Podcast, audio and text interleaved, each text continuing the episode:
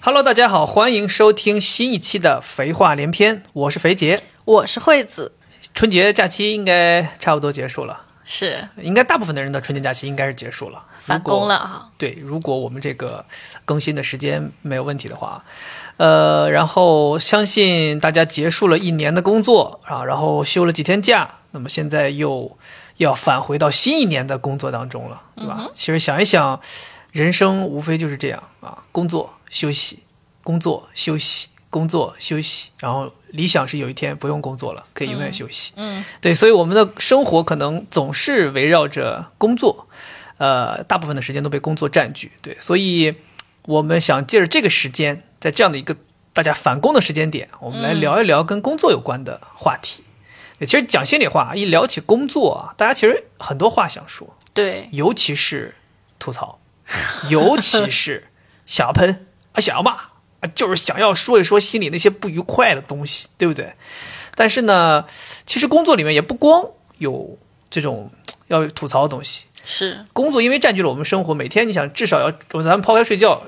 八个小时左右，八个小时都是就是正经充足睡眠，对吧？老板那你啊你说我说是我说睡觉啊，睡觉八个小时，对吧？抛掉，呀然后你这个工作剩下的时间，可能剩下的十四呃十六个小时，嗯这里面有至少八个小时是工作，有好多现在这个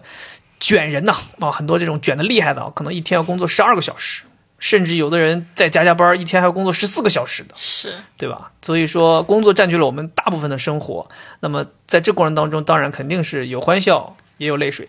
那就像我刚才说，大家很多人想吐槽，那么肯定也很多有趣的事情发生在这个人生当中的大块儿的时间。所以今天我们这一期节目的主题呢，就是想，哎呀，我和惠子两个人，大家来聊一聊我们两个人这么多年来工作上的发生过的所有有意思的事情。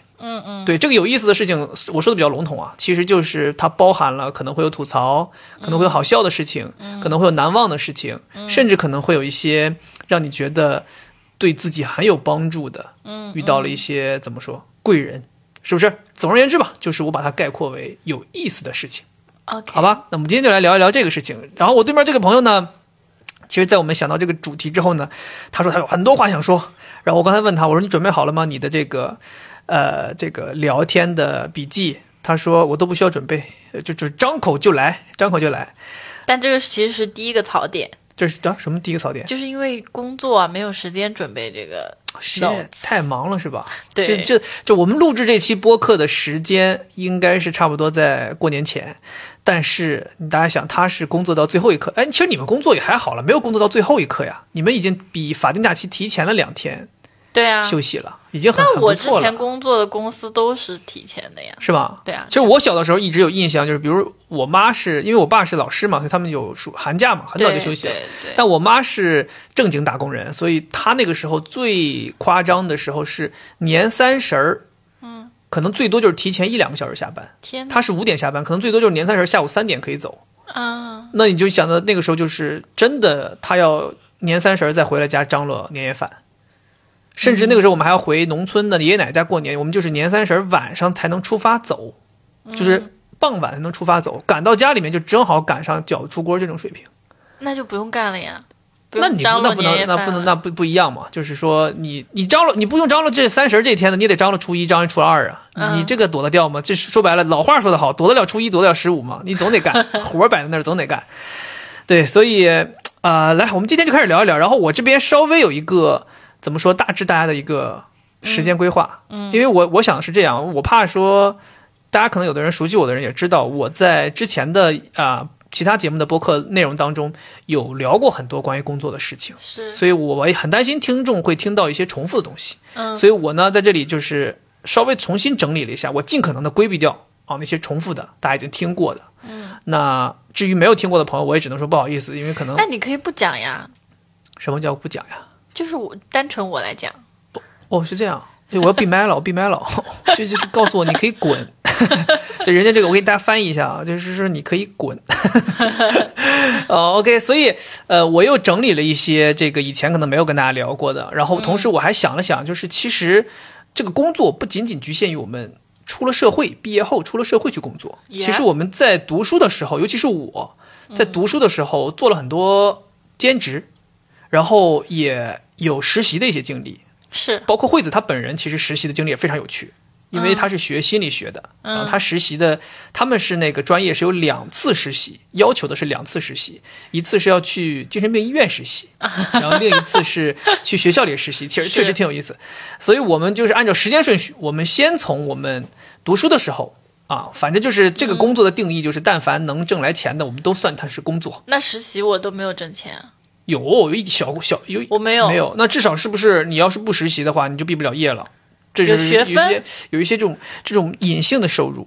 对，有一些 这隐倒性的是收入啊，挣到了学分，挣到了知识，挣到了经验，挣到了老一辈们的精指神食粮点哦，好吧。然后我们就按照这个时间顺序，好吧，我们先从学校，然后讲到实习，然后再讲到我们参加工作，是大概这样一个顺序，哦，好吧。如果你要没有，我就快快的把我这些啊有意思的讲过就行了。好呀，但我觉得你肯定也有，对吧？有啊，那精神病医院的多有意思啊！那我当年听的时候都觉得太奇妙了，因为大家想一想，你怎么可能有机会进到一个精神病机构里面去，对吧？待这么久，然后能够真正的在一线去临临床的接触这些病人，我觉得是这样子的哈，首先就是在讲之前要声明一下，我们没有说拿他们调侃啊之类的意思。 OK，没，当然对没有，当然没有，当然没有，对，嗯我们只是这客观确给大家实是陈述遇到的一些对事情。比较比较神奇的一些事情。而且，其实精神病医院也没有像大家想象的一样，它非常的恐怖。不是禁闭岛里的那种哦。对，就是对其实大家还是很正常的在生活，而且其实你们会发现，哎，精神病人其实每一个人都挺有意思的，对有自己的故事。对对对，而且他们不是像我们想象中的那种怪异，或者说是，呃，死气沉沉。其实他们也都很活泼。比如说，我们有遇到躁狂症的病人，bipolar， ，no，你那个哦，是那叫双向，躁郁症，对，你那个是双向躁狂症就是是纯躁，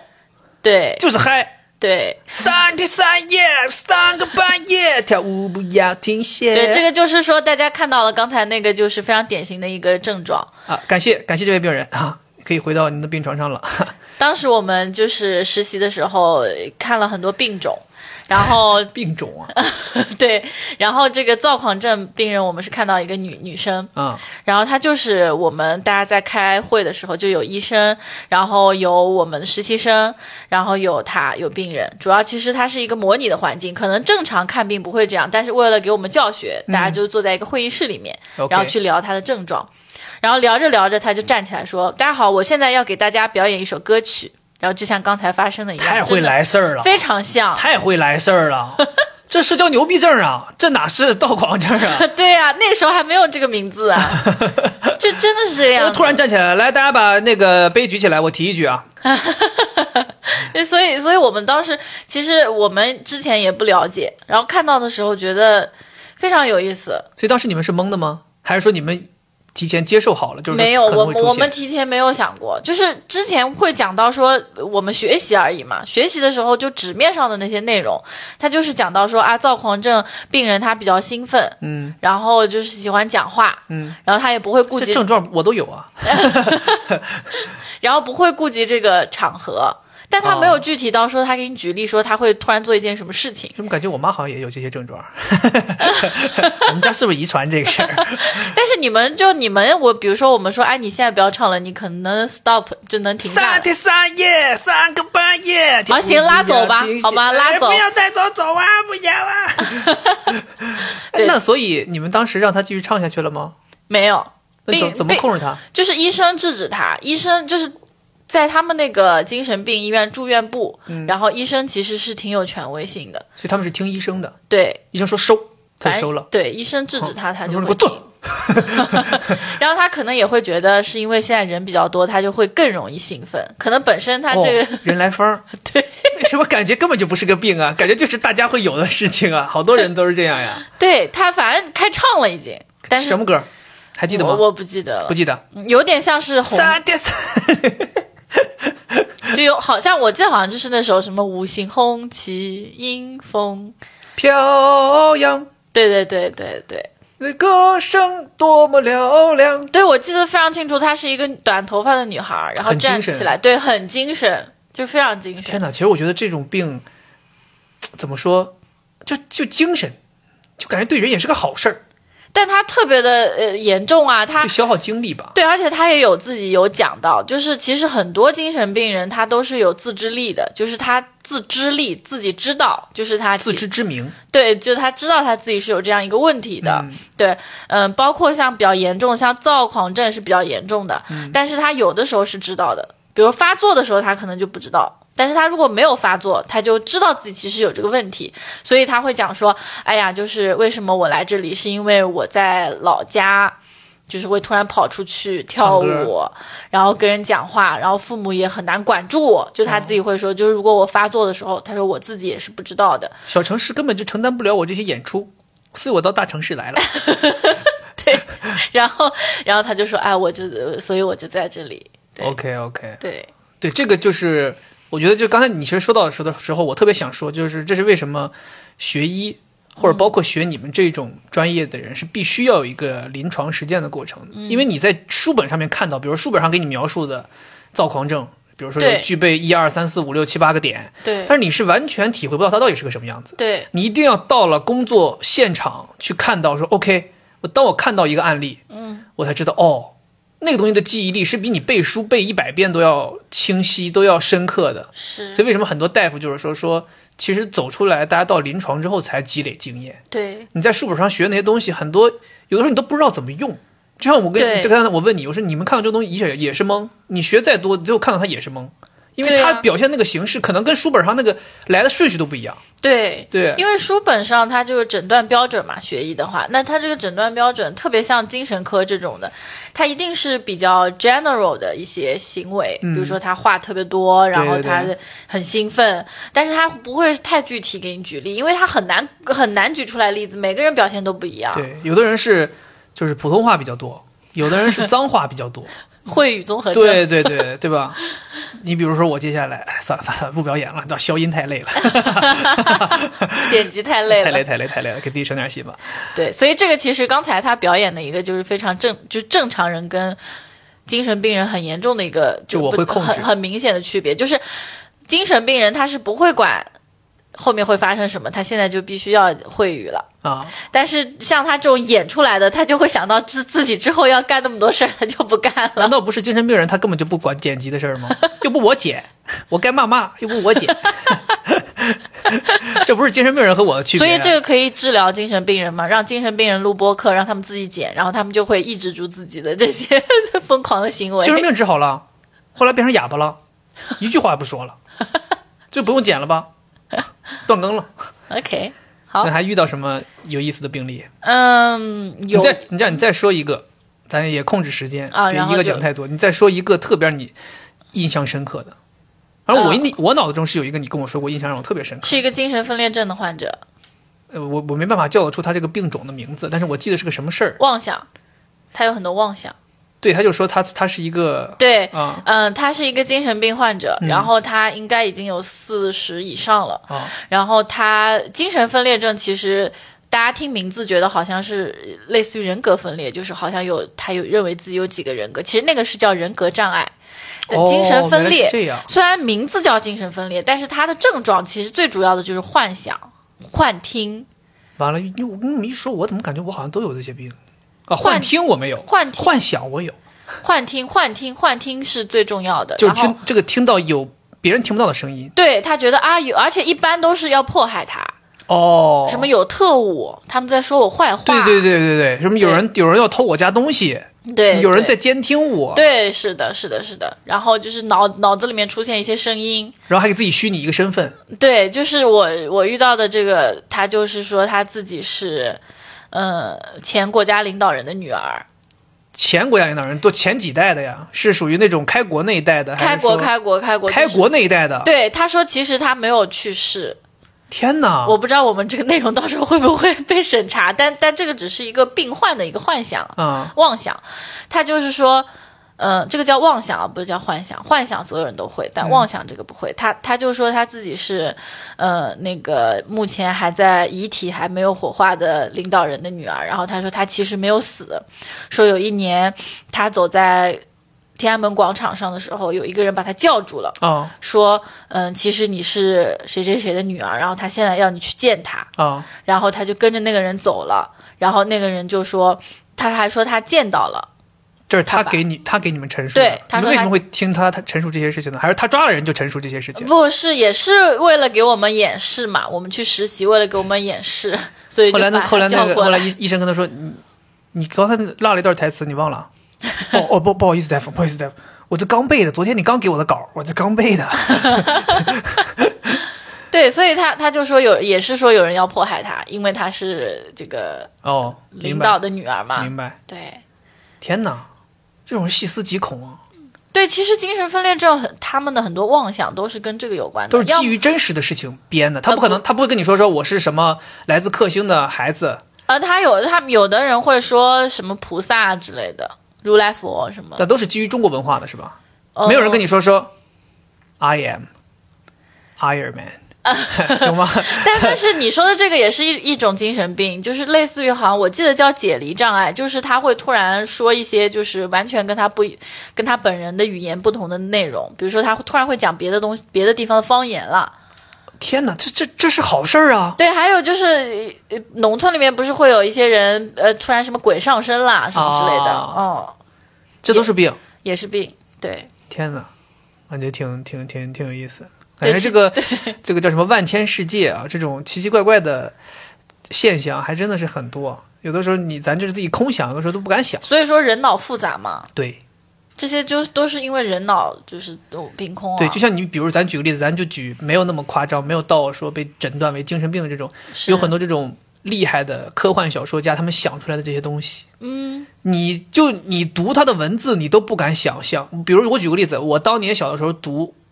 这个茹凡尔纳的这个呃《海底两万里》，啊，我真的觉得你想不出来，是你怎么能想到一个人，一个在地面生活的人，那个年代的人，科技这么不发达的人，嗯，他能够给你幻想出潜艇在水下怎么生活，怎么去地理知识怎么移动，里面有很多东西，就是都都是他过世后很多很多年才被人类研发出来的，是他就已经幻想出来了，是那太夸张了。所以那个很厉害那个小说真的让你看的就是，哦，舒服。对，是后来我也是看到有好多这个电影里面有讲一些，呃，这个叫什么科学家，嗯他们就是都受这个小说启发，才成为了科学家，嗯去研发这个小说里面提到的一些东西。嗯所以他就是非常非常真实，他基于这个现实，他写了很多东西。是 OK，你去好哎这个叫什么精神病医院实习的经对对历对还是挺有意思，对还是挺有意思。是的，北京。然后之后就没有再进过精神病医院了，然后出最近最近又最开近始，又又开始去了，所以你跟精神病医院就是有不解之缘，你 不要去挣扎了，不要去挣扎了。明天咱们去办一个入院手 续，也好好的这回老家是待啊一待。啊，就是送你去嘛，我知道我知道，不三第三页，不用再三个半强调了，夜。 大夫说，就这个到这个时候才来就诊吗？家属们是不是真的就是有点晚了？有点晚了，我们建议火化直接。 好吧，然后我来，对吧？我来，我来聊一聊我我读书的时候的经历可丰富。嗯，就是大家可能听了这个前几期节目，是啊知道我这个其实读书的时候手手头不宽裕嘛， 一方面是生活费本身就低，然后另一方面就是花钱花的比较狠嗯啊、所以我那个时候就主要是是为了爱情，为爱情，我为爱为爱情大把撒钱呢，为爱情大把撒钱。然后这个，所以我跟你说嘛，就是我是特别舍得给我爱的人花钱的，奈何我身边这个我爱的人，他就是抠不舍得我花钱。抠的抠的不行，嗯，挺好，挺好，都都给攒下来了。然后我读书的时候就是玩命搞钱，那个时候其实这是不是说主观的想要多挣钱，而是客观的没有钱想要去挣钱。然后我那个时候就是就像我说的，我做了很多兼职，是有很多兼职，可能有的人有听过，我当时有一个兼职是我的一个比较稳定的收入，什么大学生不是。呃，不不不是不是这个，我要讲第一个有意思的是，我去给咱们学校的实验室做实验挣钱，挣实验费。就是挣我们我们学院的钱呗，哎，对，后来你知道吗？我一开始不知道，我那个时候做那个实验的时候，好像咱俩在没在一起，我记不得了。不是说没在一起，就是刚在一起 Yeah 所以咱俩还没有讲那么多，就是我还没有跟你透露这种这么这个令人尴尬和卑 微的这种小故事。当时我不敢说，我怕丢人嘛。啊然后那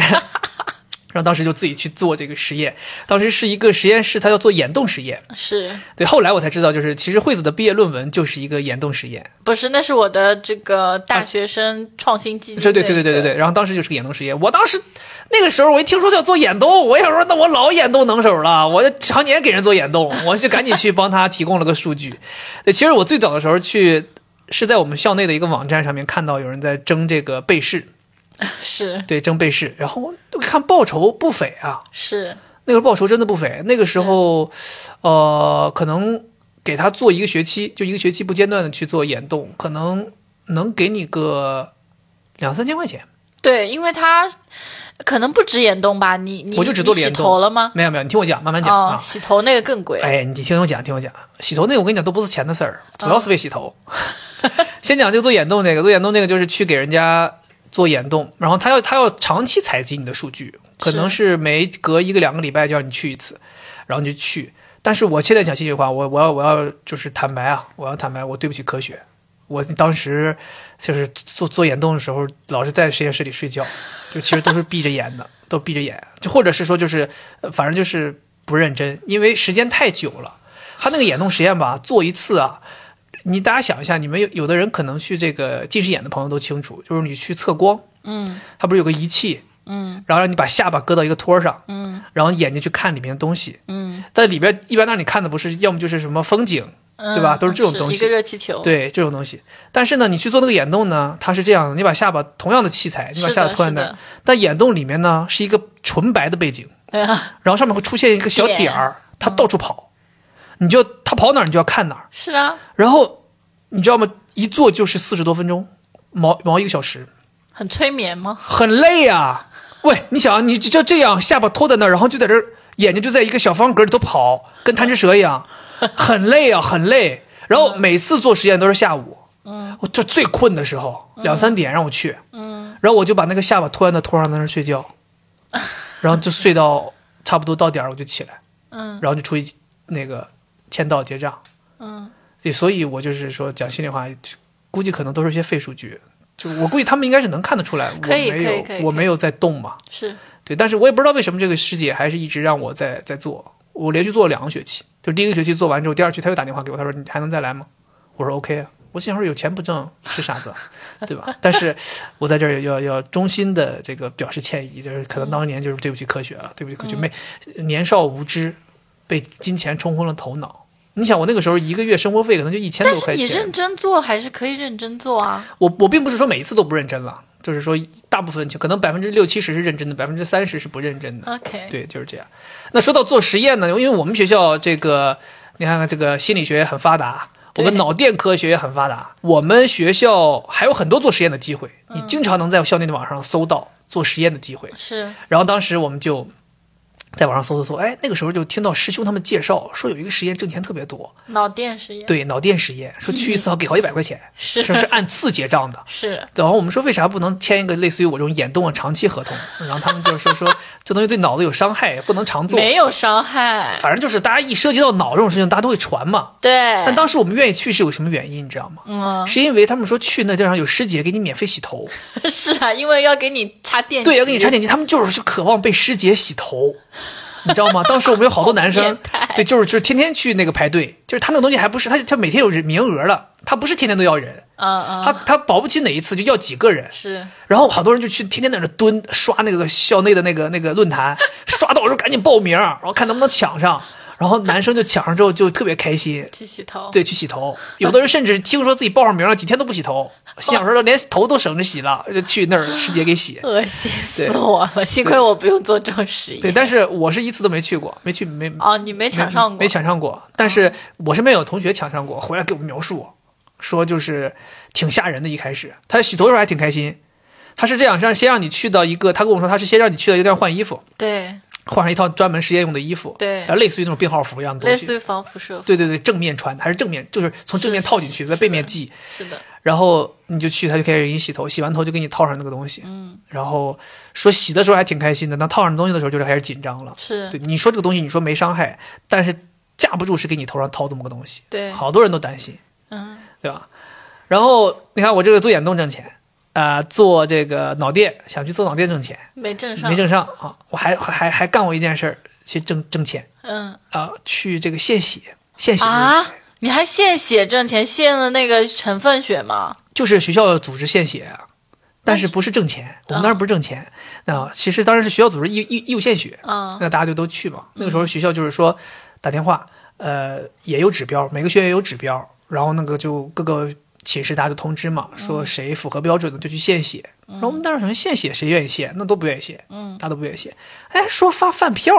哎，大家一下心动了，心想说献血又有啥事儿呢？发饭票不挺好的吗？嗯那时候一发发，可能发十几二十顿饭票，那是献成分血吗？肯定就是是会又输回来那种。那我我就有点记不得了，但是就是正常那种义务献血那个地儿一模一样，就是学校门口有个大巴让我们去，然后我们就去了，去了之后呢，你就去献，献完就拿学生证，让他给你写一个东西，然后拿学生证回来到学院去去换饭票，你知道吗？然后那个时候好多身边的同学都去献了，但是你现在回头想想，这不就是卖血吗？对于我们来讲，不就是卖血吗？我们就把血弄了，换完饭票回来吃饭就省钱了，你知道吗？然后那个饭票你去食堂里面，它就是它是特地给你弄的一个营养餐，嗯然后就是都给你调配好的，哦，对，就这些东西，你每次去都给你这些东西，嗯对，它可能就是什么鸡蛋、牛奶，然后好多东西就给你补一补的，给你补一补，但只能去某几个食堂的某几个窗口去吃，嗯对，还挺有意思的，对，就干这个事儿。后来，后来就开始有一个比较稳定的一个收入了，是就是怎么说，你可以说它是兼职，你也可以说它是实习，因为实在是太稳定了。我那个活儿可能干了小三年，在大学是四年干了小三年，嗯对，差不多是大一下学期的时候被被介绍的。是当时是也是因为在话剧团认识了一个师姐，然后她就是看我口才也不错，嗯然后觉得我写的剧本也不错，哦，你还会写剧本儿就是当时在改一次剧本嘛，当时不是跟你的那个写生同学一起合合拍了一个剧，哦然后当时剧本很多都是改的嘛，其实很多东西都是重新写了一些，然后他觉得也不错，那他就想说，呃，又知道我缺钱，他就问我，他说那我现在手里有一个这个比较稳定的给杂志社撰稿的这样的一个机会，你愿不愿意去试一试？然后我就是一切都敞开嘛，我的 yes man 嘛，然后我就想说 OK，那我就去吧，我就去，然后就先是完全没有没有任何，就我完全没有跟杂志社对接，就是他去领回来一个题目给我，让我写，写完之后我再给他，他去交上去，是然后我都记不得第一次写了什么了，反正就写了交了，当时好像跟我说是一千字两百块钱，哦当时应该就是那个年代，零九一零年的那个感觉行业的很标准，多啊行业标准千字两百。然后我第一次可能写了一个，先写了一个一千五左右的短文儿，是然后呃交上去了，交上去之后就反响不错，然后说没问题，说可以发，然后说到时候就给你钱就完了。过了一段时间，这个钱是怎么发来的？那个时候发钱还挺有意思，那时候发钱是给你在邮局有一张类似于一个挂号信，嗯，然后你去邮局之后就拿着挂号信在邮局领钱，嗯，你把信领了，这个就可以直接在邮政储蓄兑钱，嗯，对。当时是两百七十多块钱，好像是。哎，我觉得这个事儿可干，因为很开心啊，那对时候，因为一方面是有钱拿，另一方面是说明我的文字被认可了，这又有成就感，你知道吗？然后后来我就跟那师姐说：“我说你要再有这种活儿，你可以再找我。我我说是我 anytime 都可以写，随时可以写，随叫随到，而且你就多集的稿子我都可以写。”嗯，然后那个时候，后来他就又给我介绍一篇，说让我写一个三千字的文章，嗯然后给我一个主题，三千字不是六百块吗？对，说我想怎么写就怎么写，但有一个主题，就类似于专题稿件、嗯，命题作文。嗯，我就写。然后后来写了写了之后，他就说：“他说那我直接干脆就是介绍你跟这个编辑对责任编辑去认识一下，以后是嗯你们可以对接，我就不用传话了。”然后我们就认识了，也就是这样，我就认识了这个杂志社的这个姐姐，应该是对。啊然后我们现在关系也依然非常好，我每次回北京都会是有空都会找他。就我们认识了之后，我们就经常他要找我约稿子。嗯，你知道，就是最夸张的时候，我们就是写到什么程度啊？就是他找我写，我也愿意写，是然后我就无限量的供稿，嗯，就导致后来那个杂志一期里面可能有很多稿件都是我写的， 你知道吗？就像我之前说的，讲我笔名的时候，就是我有时候有的时候可能一期一个月可能有六个专题是我写的，是然后为了避免让人家看出来，我还要不停的换名字。是后来就是夸张到我还被评为了什么年度最佳学生编辑， 好，好像是有对，这还有个么事奖儿。项，是的，是的，然后哎，最那最个受奖欢还有迎钱，对，最不是最受欢迎。最受欢年度最受欢迎学生编辑，哎，好像每个月还得给你们那个投票呢。给对你的那个文章投票。对，反正就是就是也不知道，反正很多操作。那个时候就是，反正编辑每次打电话跟我说，你要干这个事儿，我就干那个事儿；你要干那个事儿，我就干那个事儿。然后后来呢，慢慢到了大三、大四之后，你就开始忙到要毕业的事儿嘛，是就没时间给他们写稿。然后那时候我就不想写了。是然后他经常问我，他说：“哎，你今这个月有没有稿件啊？”他后来就是已经是变成说，问你你这个月有什么想写的，嗯，你就写，嗯，然后或者说他让我去开选题会，我去报选题，嗯，就还有好几次因为我去报选题，导致他们杂志的封面选题就变成了我那个文章，嗯，然后后来我说我不想写了，不想写之后他就说他说，那你这两天有没有空？你要来杂志社一趟？嗯我说咋了？他说主编想找你聊一聊。嗯我当时想说啊，我还能见主编，太夸张了嘛，因为他们是一个大型日报报社集团下面的一个一个杂志嘛，我就去了，去了之后主编就是找我谈话，就说大家太喜欢我的文章了，说我不写不行，然后这就把我圈在他们办公室里头，不让我走，他说你今天不答应写，你就不能走，没报警吗你？不，大家其实是认识的，你知道吗？就是一方面是去，就是说聊一聊；另一方面就是他也是希望我还能继续写下去，是对，所以后来也就被他们这样怎么说吧，也不能叫逼着了，就是大家真的很很很信任你，希望你写，所以我就一直在写。是后来以至于我毕业之后，我在英国的时候也给他们写，我毕业之后也在给他们写，我工作了几年之后还在写，包括我第一份广告公司的工作的工作经历，我都给他们写成文章了。是对，其实就整个这个过程，就像我说，又有钱拿，还有成就感，真的是挺好的。我觉得很多如果学生朋友在读书的过程当中有这样的机会，千万不要错过。嗯就这是一个非常好的，无论是它是历练你哪个领域的技能，这都是一个很好的一个锻炼。我在那儿写了，还有一篇文章，嗯，被青年文摘转载了。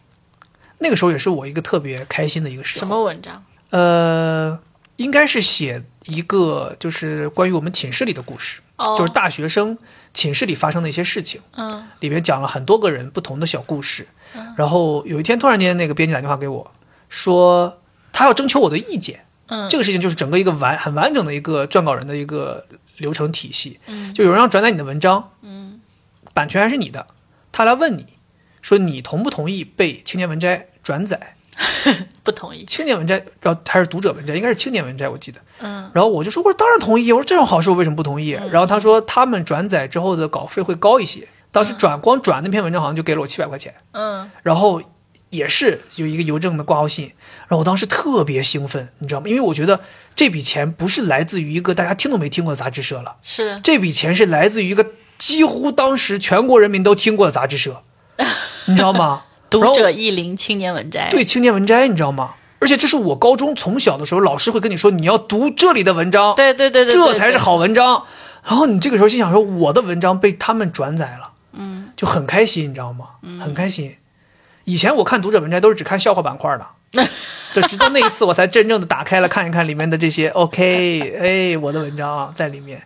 这是一个对于，因为我从小就被我爸教育要写作嘛，是其实我很小的时候就有在报报纸上面发表过文章。你不是还写过小说吗？嗯，哦，你说那个小说啊，有一那个什么武侠小说？对，有写过一个武侠小说，但是烂尾了，烂 尾了。小很小的时候，六年级的时候写过一个武侠小说，烂尾了。讲心里话，我当时写那个武侠小说的时候，全班同学包括老师都嘲笑我，嗯，他们就觉得我在瞎胡搞，嗯，可能那个时候我已经入戏太深了，就是我我已经把自己模拟成了我小说里的人物，叫什么每名天字就这来样着就这样生活啊，我真记的，要说吗？这么这么很很羞耻啊我觉得大家都想知道。啊是吧？当时小说里的人人物六年，你想想我六年 级能想出什么好名字啊？嗯，叫什么？当时的主人公叫独孤剑客。 对，其实我当时还挺完整独的。孤剑。对对对，然后我当时还设计了一个签名，嗯，就是这个独孤剑客的签名，嗯，然后我那个时候上课，呃，这个考试答卷子都不写我自己名 了，全都签独孤剑客神经。然后那时候我们英语老师天天调侃我，老师说来来来，今天公布一下成绩，来独孤剑客来过来拿你成绩单来，来过来来，来过来独孤剑客来过来，你挺厉害吧独孤剑客，你知道吗？ 你这属于有精神病倾向。就是我，你知道吗？我那个时候每天都在想我的小说， 嗯，就是已经到那种回家立刻就，我爸就说你有点你干嘛呢？就开始写，因为而且我那个时候就是从写之前的下笔之前，我已经规划好了很多人物关系，啊，里面有用剑的，嗯用刀的，用很多不同兵器的，有男有女，都给起好名字了。嗯对，然后才开始写。因为嗯，我当时想的就是说，其实我那个时候为什么想要写小说，这是个题外话了。为什么想要写小说，是因为那个时候刚开始读，呃，《水浒传》这种大块大部头的这个武侠著作，嗯你那时候觉得这个人他写了一百零八个非常丰满的人物，嗯他不可能写一个想一个，嗯，他很有可能在落笔之前已经想好了一百零八个人，是，这是一个多么可怕的规划和构思能力。嗯所以我那时候在想说，是不是我也可以尝试做这样一件事情？我想不了一百零八个，我想八个行不行？嗯你知道吗？所以当时就是那样，但是真的入戏太深。但是我觉得这个事情讲心里话，一方面有我自己没有执行到底的这个嗯坚持，另一方面也是实在是被老师和同学嘲笑坏了。后来在那个年纪下，就真的就是说我不想干这个事儿了。我记得特别清楚，我当时是用，呃，因为我们我爸是学校老师嘛，很轻易就可以拿到那个作文纸，就考试那作文纸对开的，我就在那作文纸上面写，然后有一大摞，等到我最后的时候，我就把那大摞折起来塞到了我自己的书柜一些没有用的书的最里面塞进去了，我就再也不想看它了。嗯对，我估计可能后来搬家就是也扔掉了这些东西。哦，对，好所以就可是惜对我就从小就是一直在跟写作搭边儿嘛，一直在写东西，一直在写东西，所以就是为什么青年文摘转载我的文章对我来讲影响很大，是就我觉得这是一个，这是比我在杂志上面发表文章更深一步的认可，对对对，对，所以就是嘖很有成就感，很有成就感。能理解。 然后我再把大学一个讲完吧，那就差不多了。我大学的、嗯大学的内容就是我还做过一件一个这个兼职，也是朋友介绍的，也是因为也是介绍我去给杂志社写稿的这个师姐介绍我的另外一份工啊作。他怎么怎么回事？北京能人儿，必须的，人家正经北京能人，人家是从高中就开始混北京社交圈子。现在他是什么戏剧之城？什么叫戏剧之城？他们的品牌叫戏剧之城，你哦知，道我吗？不知道哎，哦我只知道他非常非常有名，是吗？嗯我只知道他现在就是一个非常资深的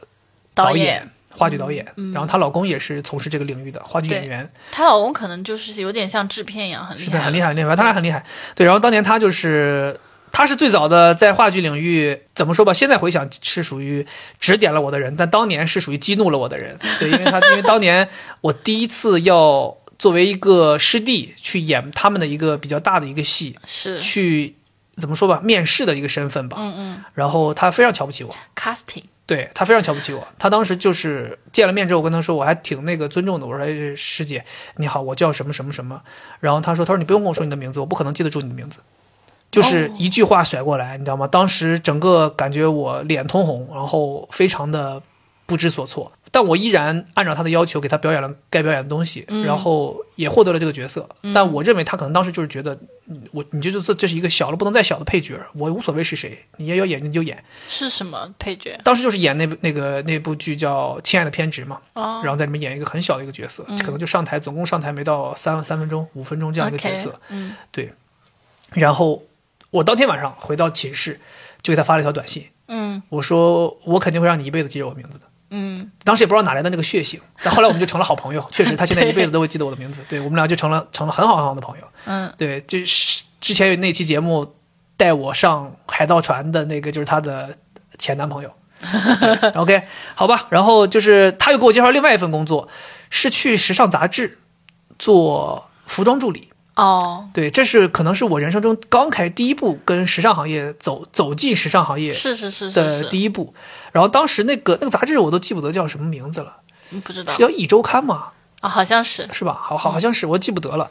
然后确实很开眼界，嗯很开眼界，因为那个时候我的工作基本就是为他们筹备拍每一期的封面照片，嗯去做所有跟服装有关的工作。嗯比如我提前要去借衣服，嗯那是我人生中第一次走进三里屯的连卡佛。嗯我从来没有进过这么高端的商场。读书的时候，嗯嗯，去三里屯都很少，咱去三里屯都去优衣 库，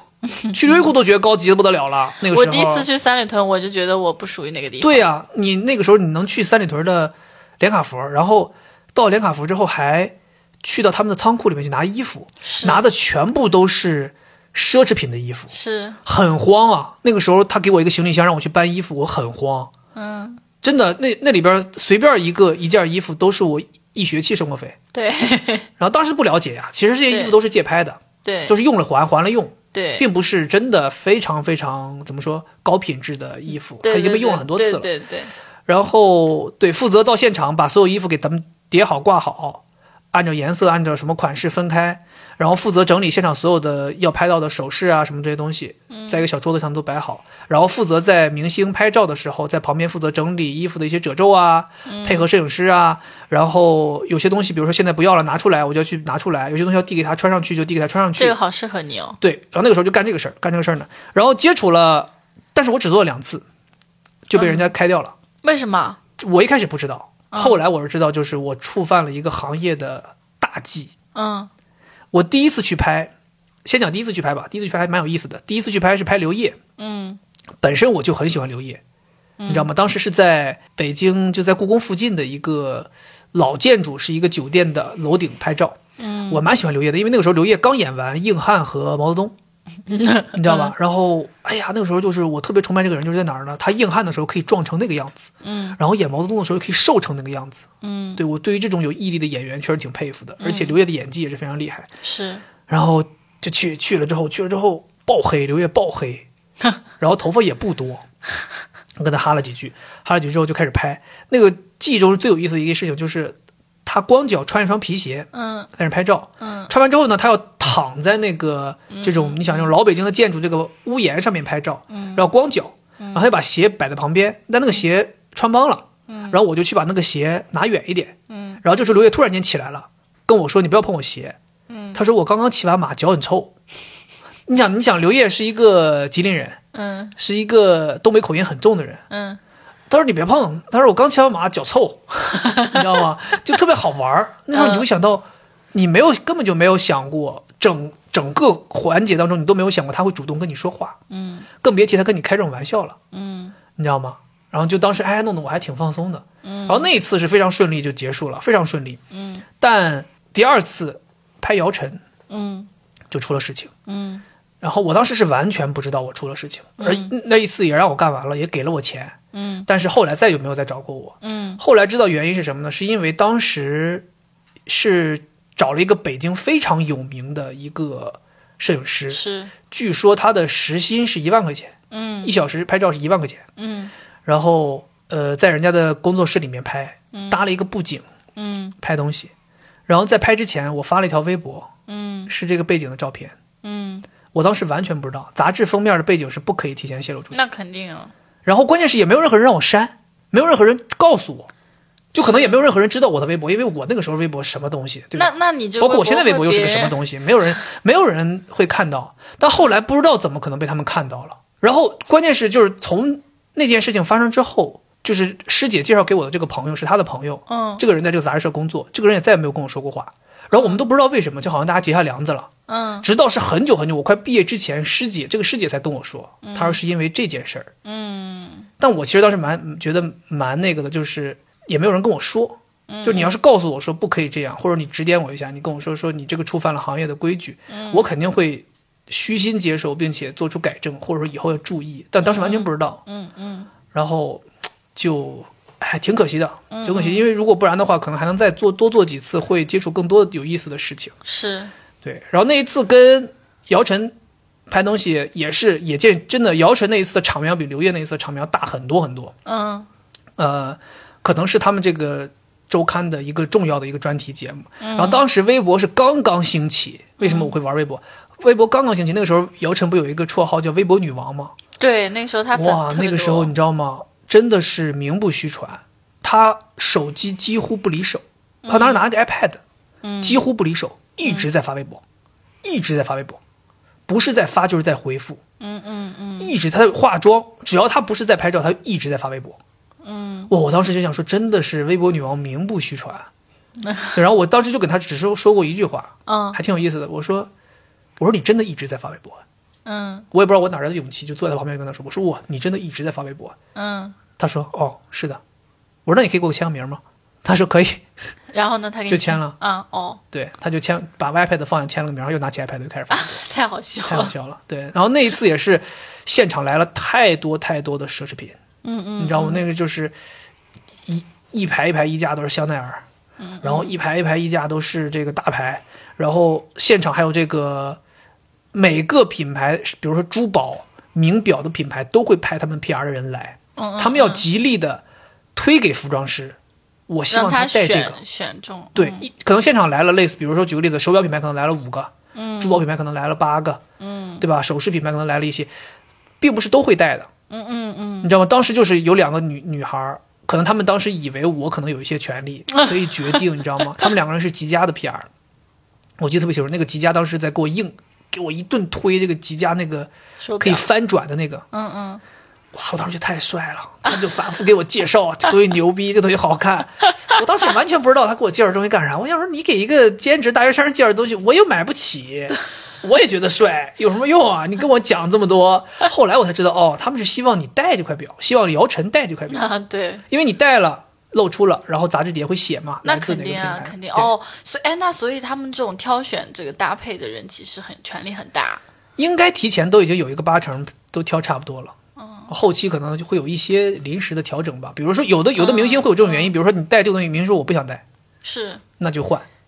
对，所以好多人是有些品牌是碰运气去了，对，有的明星觉得我觉得不好看，对吧？比如有的，比如我之前是听说有那个他们之前给这个是巩俐还是刘嘉玲还是谁，反正就是也是一个中国极 top 的资深的女演员，嗯，说她只穿香奈儿，你其他牌子什么牌子来没有用，嗯，你不用都不用拿，嗯，我不穿，嗯，只穿香奈儿，嗯，对，就是有有人是这样，包括他们还说就是呃有一些明星他不跟你沟通，嗯，他一句话都不说，嗯，他就坐在屋里，经纪人完成所有的沟通，他最后就只出来干活，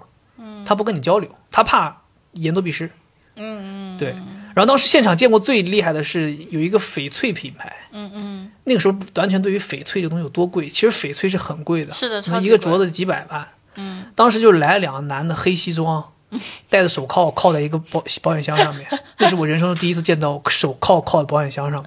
面。我想说你们是带了个什么值钱的货？嗯，打开之后，一个翡翠镯子，一个戒指，嗯，就这样铐在一个人手上。嗯，说说白了是一个保镖保护另一个保镖，嗯，这个保镖负责拿这个行李箱，嗯，这个这个小箱子，这个箱子可能就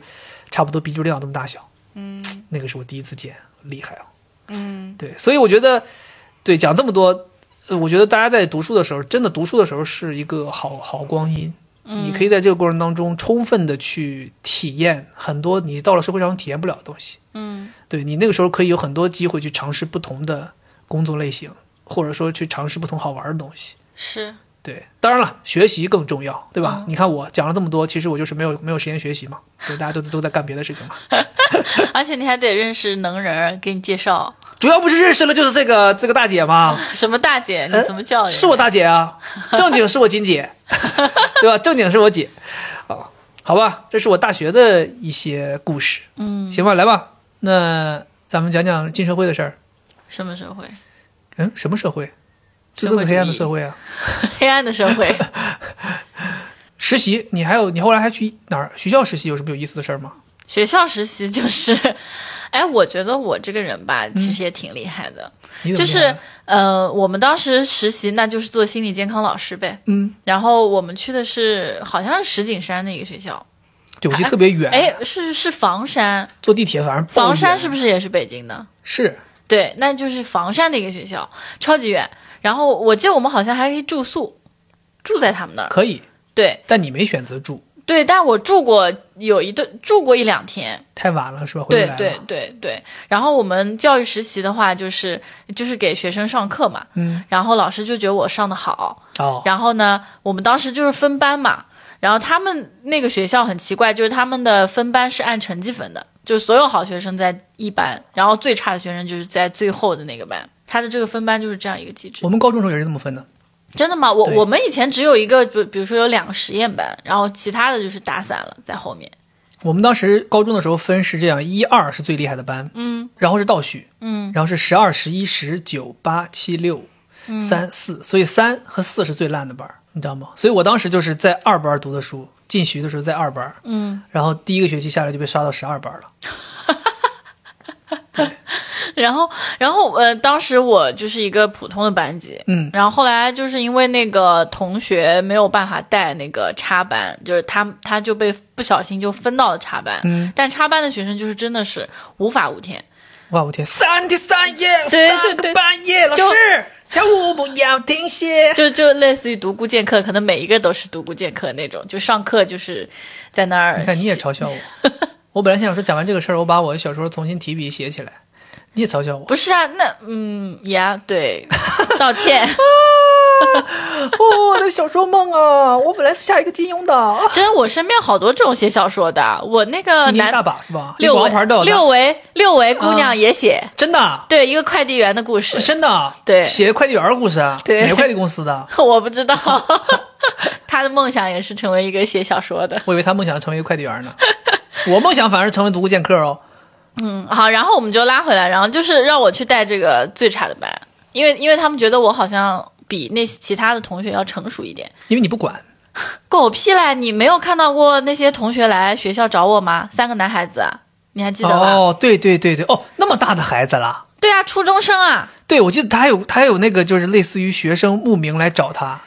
不是就是想念我呀。虽然我实习没有多长时间，但是我跟他们关系就是，我也不知道，就是我有这样一种人格魅力。塞钱了，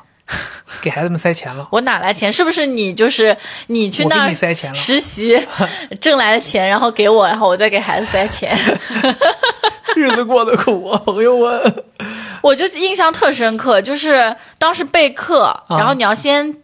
备课的时候，你不能只是看。看那些教案，嗯而是要真的讲，就是你站在没有学生的讲台模上拟，嗯对，模拟，然后讲完了再去现场去给他们讲。然后那个那个班级就是印象很深刻的有一个学生，一个胖胖的男孩子，他就是每天他的人都是在地上的，他走路他就是在地上这样子扭动，然后没事儿他就趴到地上。趴着对，就是是躯干与地面接触，对，然后这样走路，而那且不还就是爬吗？匍对匐呗，就是在匍匐，就是他们会有一些很诡异的行为。 不是你是搞混了吧？咱说的是教育实习，不是精神病院那个事儿了。就是教育实习，就那个插班里面的学生就确，定这啊个孩子没走错片场吗？他就是这么夸张，对。但是我觉得我当时这个家长不去干预吗？还是说那天他值日擦地呢，擦地呢，孩子工作 呢？你这老师没有眼力见儿，人孩子打扫卫生呢，但我觉得我做的最好的一点就是要跟他们搞好关系，就是嗯你要理解他们，还是塞钱了。对，就是你不要强迫让他们接受你的理念，而是 OK 而是跟他们去就了解、好奇。你我第一眼看到他在地上这样爬，我是觉得，哎，这个人挺好玩的。为什么他在地上爬？为什么他会这样子做？你会好奇，然后你就可能就会蹲下来问他你怎么回事啊之类的，就是一种关心。你看你还是高高在上，你蹲下来，你看一个也匍匐，两人目光平视，那稍微有点做作了，你不觉得吗？是不是做作了？对。对，然后就反正我我还很记得很清楚，我还教他们记忆的方法，不，你别先别别岔开，我想问你，后来问他为什么趴在地上，他怎么说？我忘了，他就是觉得好玩儿，笑，就这样，对，孩子就是开心，孩子想跟大自然接触，反正就是你你跟他先建立关系，嗯建立关系之后呢，交你心，你说的话他才能够听进去，确实这是你的一个一个优点。嗯就为什么我之前评价你，我说你有耐心，嗯就是你会有耐心做到这一步。嗯，比如说有好多，举个例子啊，比如说这个孩子是在家里面跟父母，是很多父母都没有这个耐心，上来就踹了，上来就踩踏了，这你干什么呢？给我站起来，对不对？对，但是我所谓的你有耐心，就是你会想到说，我可以跟你沟通，嗯我会愿意做到沟通这一步。嗯好多父母直接就要跳到说教，直接就要跳到控制，直接就要跳到把你扭转纠正这一步。但这个我觉得是很很不合适的啦。就是你想啊，就是小朋友他就像一个齿轮，他在转动嘛，嗯他往一个方向转动，那他这个方向有可能是错的，在成年人看来。对那你想把它歪过来的时候，你自己也是个齿轮，你去卡住它，往你那个方向歪的时候，你如果一下子就要往你那个方向转，它一定是崩了的，崩了呀。天哪！你这个例子举得太形象了，所以你必须要先按照它的那个方向。跟他转一阵儿。对，转一阵，然后你再慢慢的给它停下来，然后再往你要转的那个方向 转，后来发现一家三口天天在地上爬， 觉得确实好。孩子这太聪明 了，我这么这一辈子没悟出这个道理啊！ 对，反正这其中有一个男孩子，就来看我的有一个高一点的男孩子，就是这个男孩子。就是在地上爬的男孩子。对啊，他不是他见我们的时候，候是双脚着地的呀他。不是永远那样的呀，哦对吧？如果你越不让他那样做，他就越要那样做来引起你的注意，对吧？然后我我吸哎眼球， 我还记得，我还教他们记忆的方法，就是怎么去记住这个事情。我觉得这个也很重要，就是你的用户嘛，他们是学生，啊所以最重要对他们来说就是学习的能力、记忆，然后用一个什么，我现在也已经忘了，反正是放了个视频， OK，是不是很有前瞻性？现在视频是不是很火？那个时候上课都还可能 PPT 还做个小动画，已经算很厉嗯害了。 Flash 对，然后我就当时还找了个视频。然后去教他们怎么怎么用暴风记影忆音播放的， 具体我已经忘了。嗯对，反正就是我我还挺自豪的。后来老师还给了我一个特别高的实习的分儿，就我考试分儿都不怎么高，因为嗯我高中的时候学习太努力了，然后到了大学我就有点儿想放松过自己。懈，对，所以就成你绩，太累了，也该歇歇了。然后主要还有就是给跟你在一起之后自己被一带点时间，的。 你看你这种就是都是不及格的，那我只能就 我操，我们多么多才多艺啊！对吧？我们马上根据你的就是是是是唱歌一首，怎么多才多艺可以当饭吃吗？哎不可以你看吗我这个像不像像不像妈就是家长？就他刚还说自己是个好老师，你看他讲这些话，那是对小孩儿可以，打压学生的个性。对于成年人来讲，就要用成年人的方法，嗯，给我钱。嗯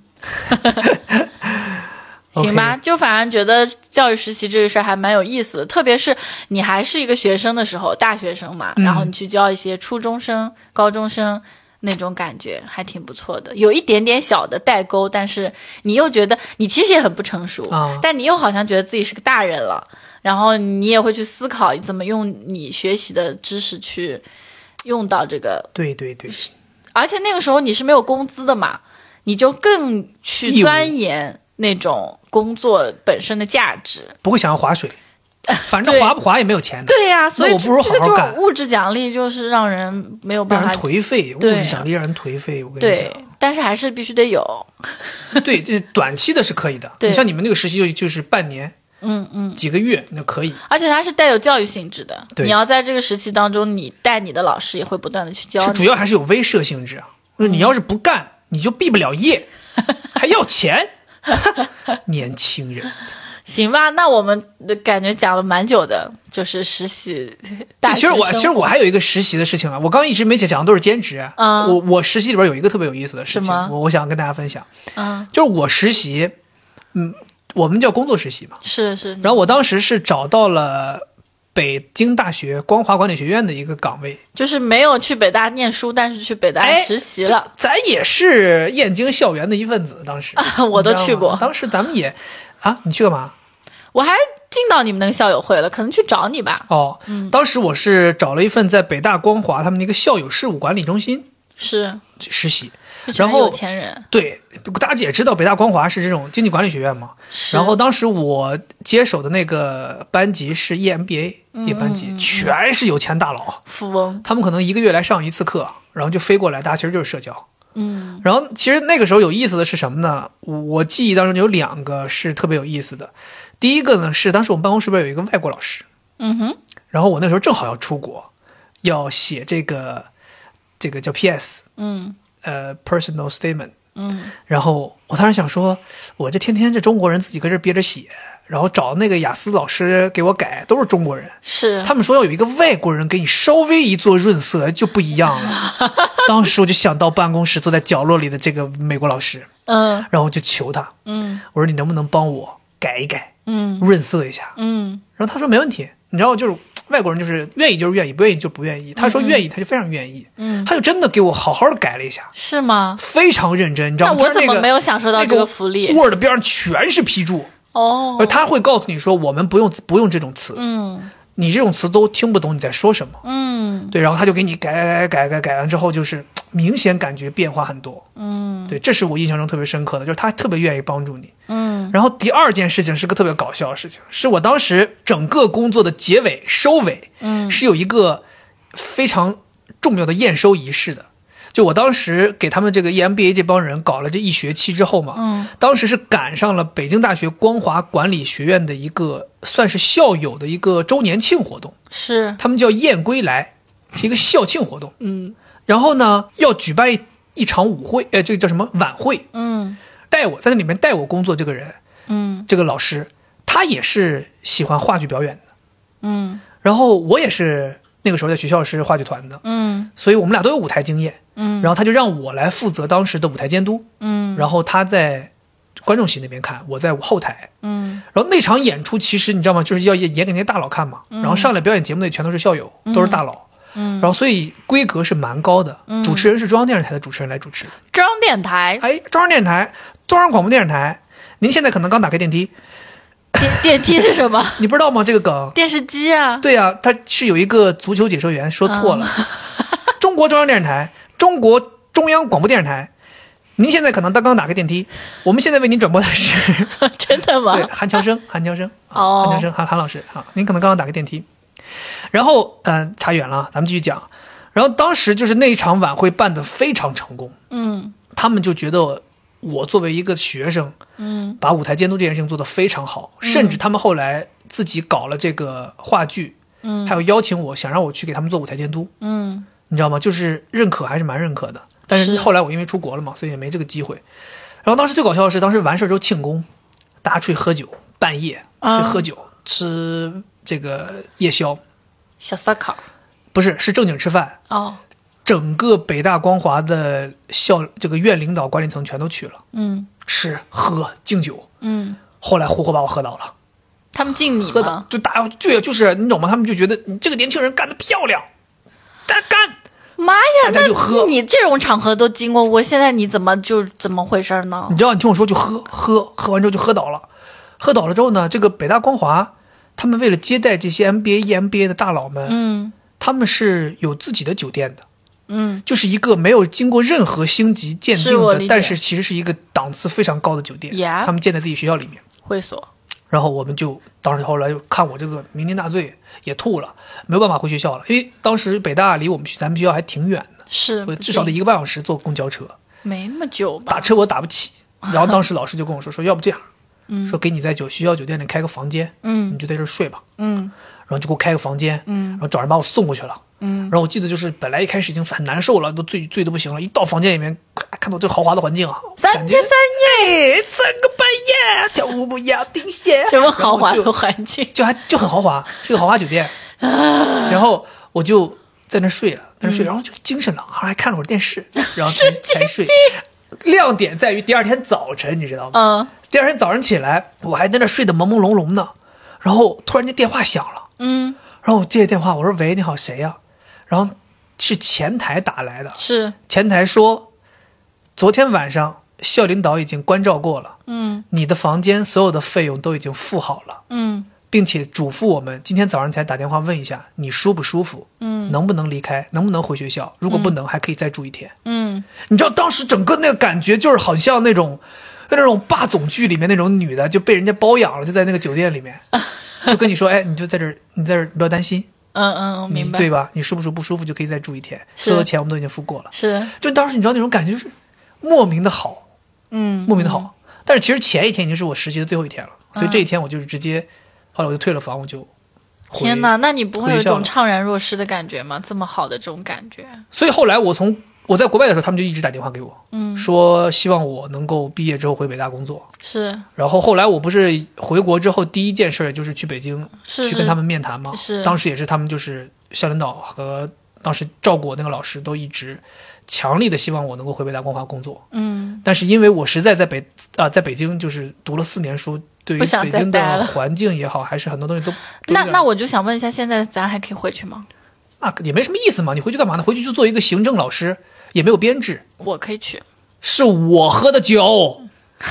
是我干的活啊儿。啊！不行不行，我不能讲啊！我万一我的这个领导听到了这个播客，他觉得我好像有点嗯心不，定，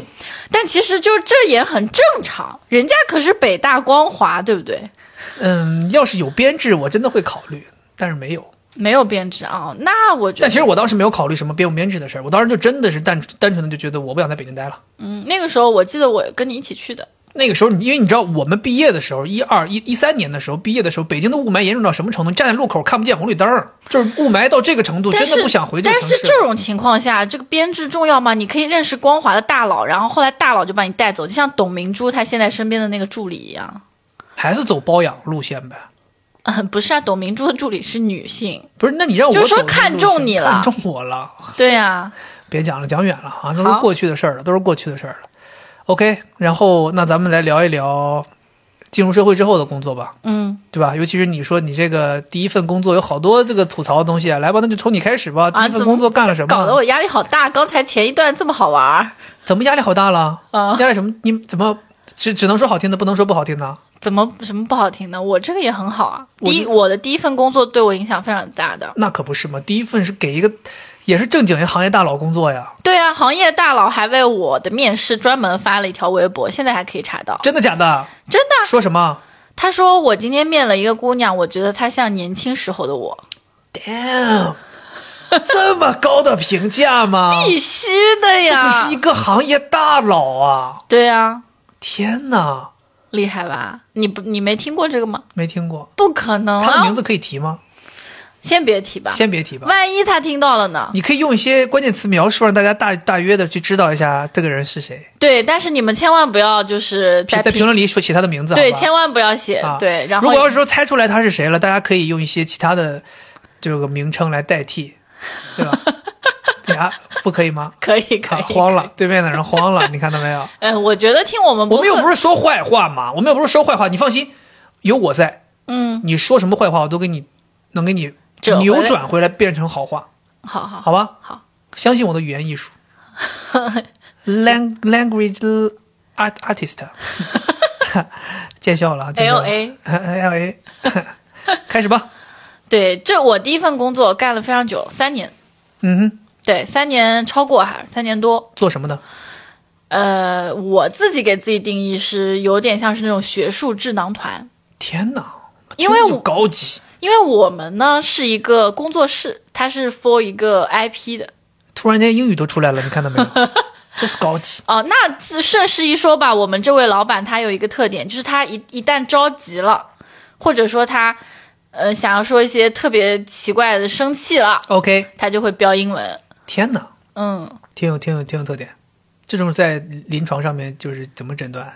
属于什么 病，会语什么会语不是会语，就外也外是语综合症。我觉得也是属于比较在意自己的形象。他觉得我讲英文，你们可能不一定能听懂，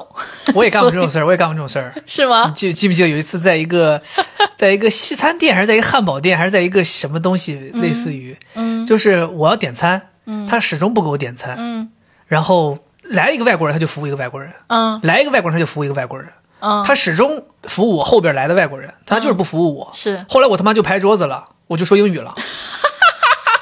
你知道吗？土对啊，不，我就很生气嘛。我先是问他，我说我先是用中文问他的，是我说到底怎么回事儿？嗯我说为什么我在这站半天没有人服务？我说我我我叫了好多遍，是服务员服务员没有人理我，但是后面来的外国人你们一个一个上赶着服务，嗯，我说 Do I have to speak English to get service？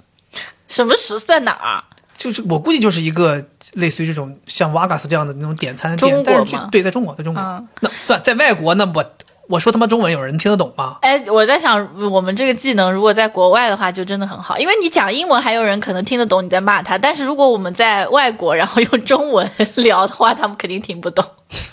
在想什么呢你？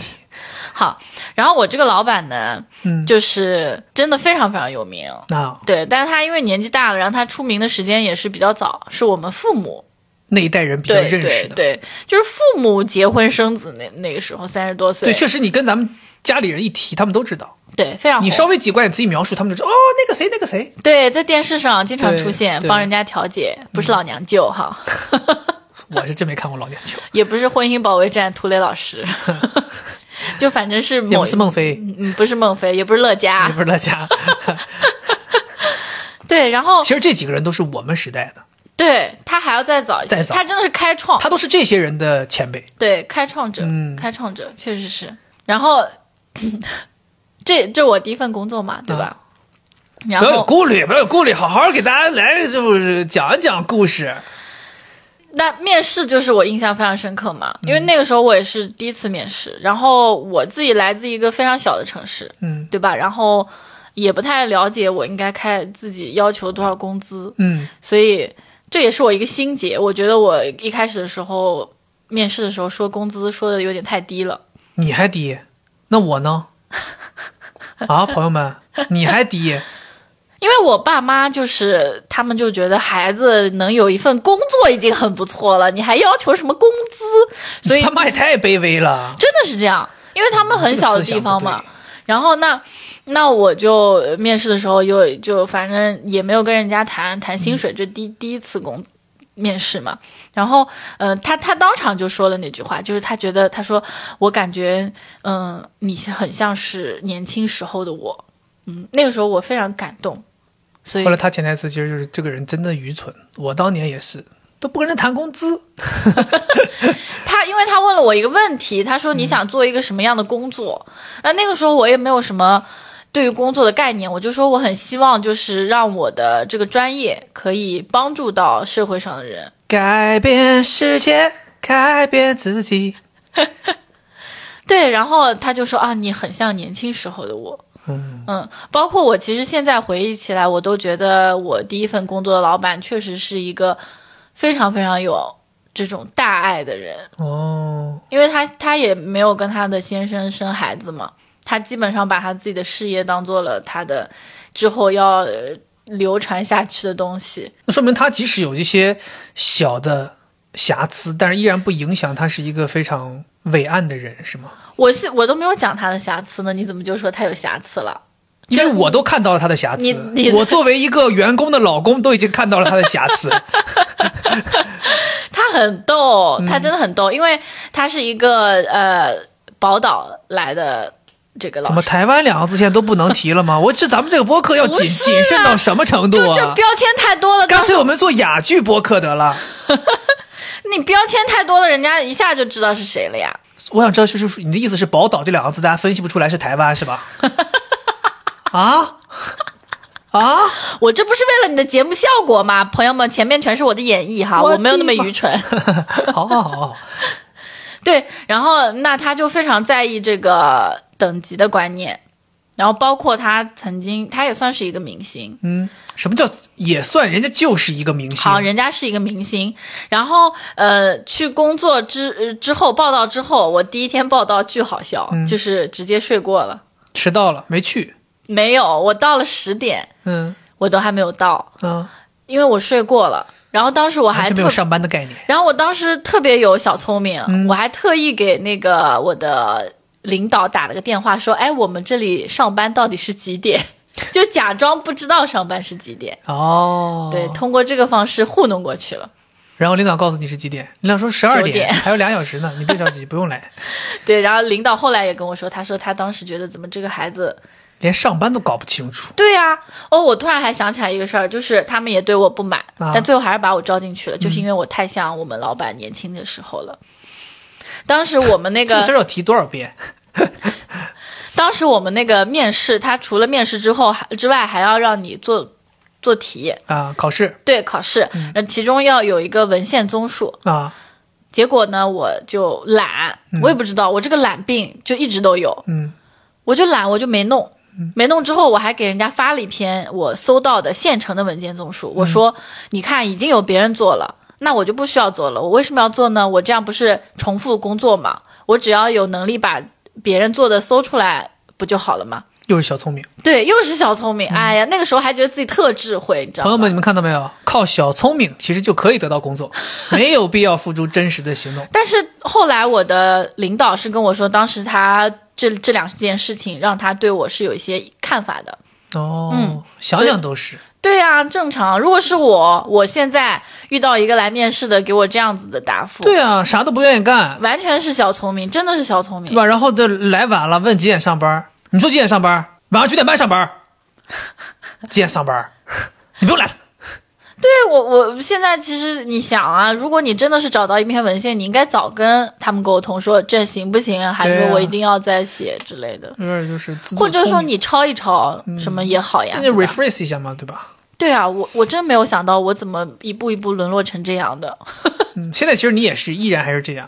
我啊记得，我记得你去年找工作的时候，经常说，哦，他们还让我做一 PPT，我不想做，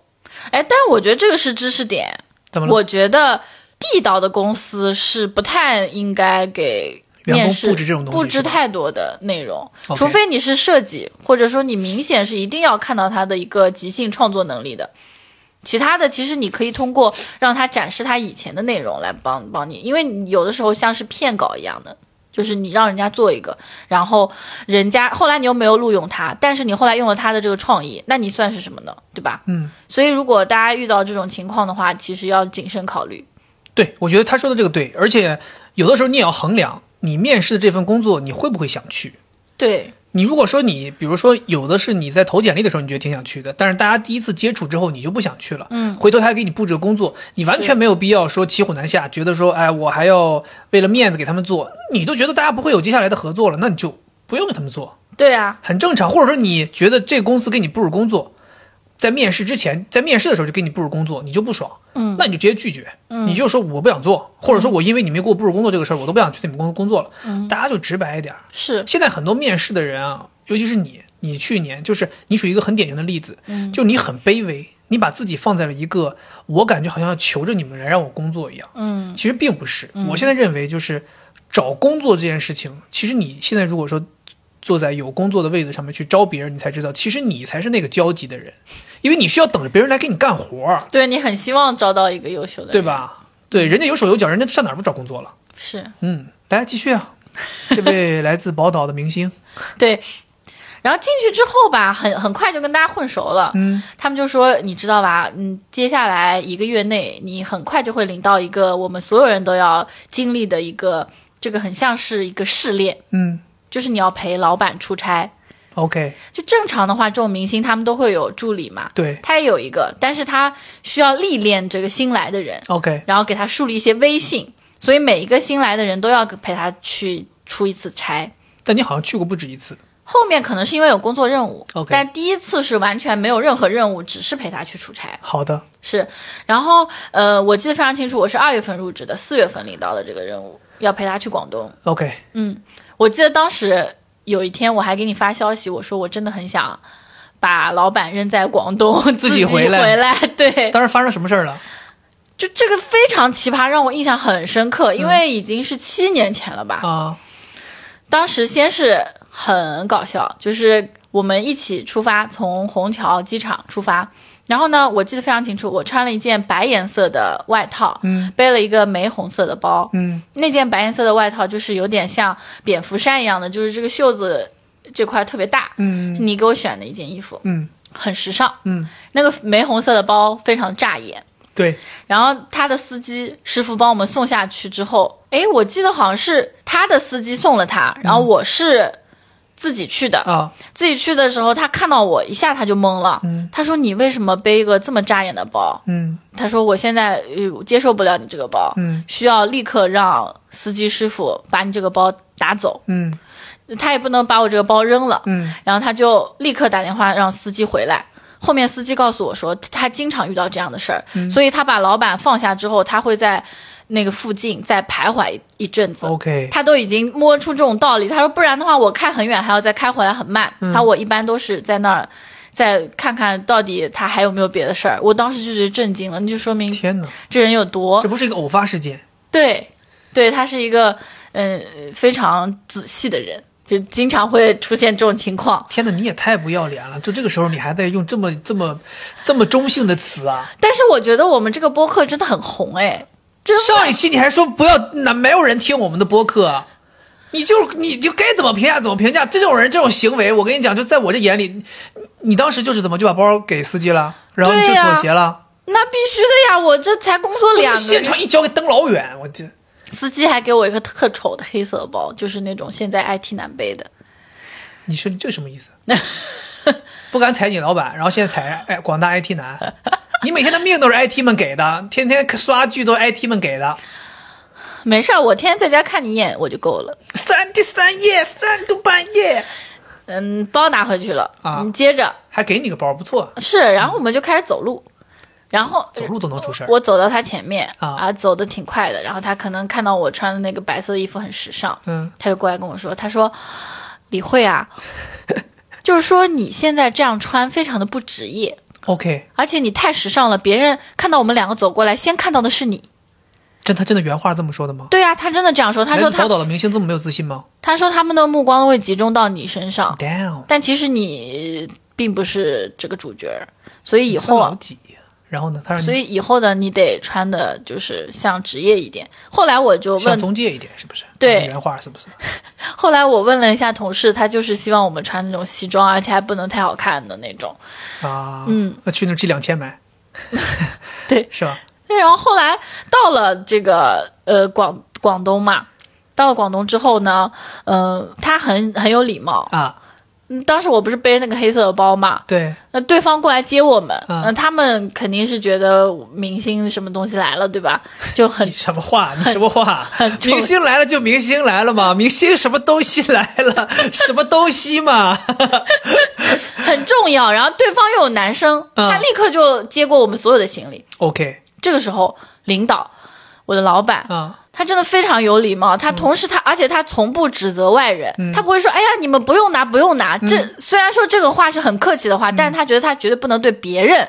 有任何的指责。他反过来跟我说心理说学，专家啊，语对言呀拿捏啊，真的这个情商真的太高了，怪不得真的情商真的太是高了。啊他直接这是这这 EQ 啊他是面对着我说：“哎呀，嗯我们怎么能让他们拿东西呢？”啊！你说你不能，我可以， 没问题，我我我我我无所谓。你要不能拿，你去把你包拿回来吧。哇，我真的当时我一下子一个晴天霹雳，嗯我想哇，情商太高了，真的。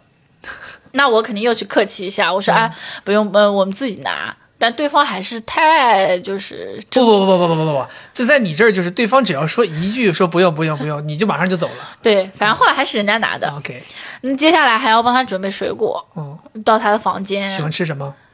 这个我不记得了。给反正准就备整个没剥的榴莲，整个没剥的凤梨，嗯，啊，然后其他的其实还好，他不太需要别人伺候他，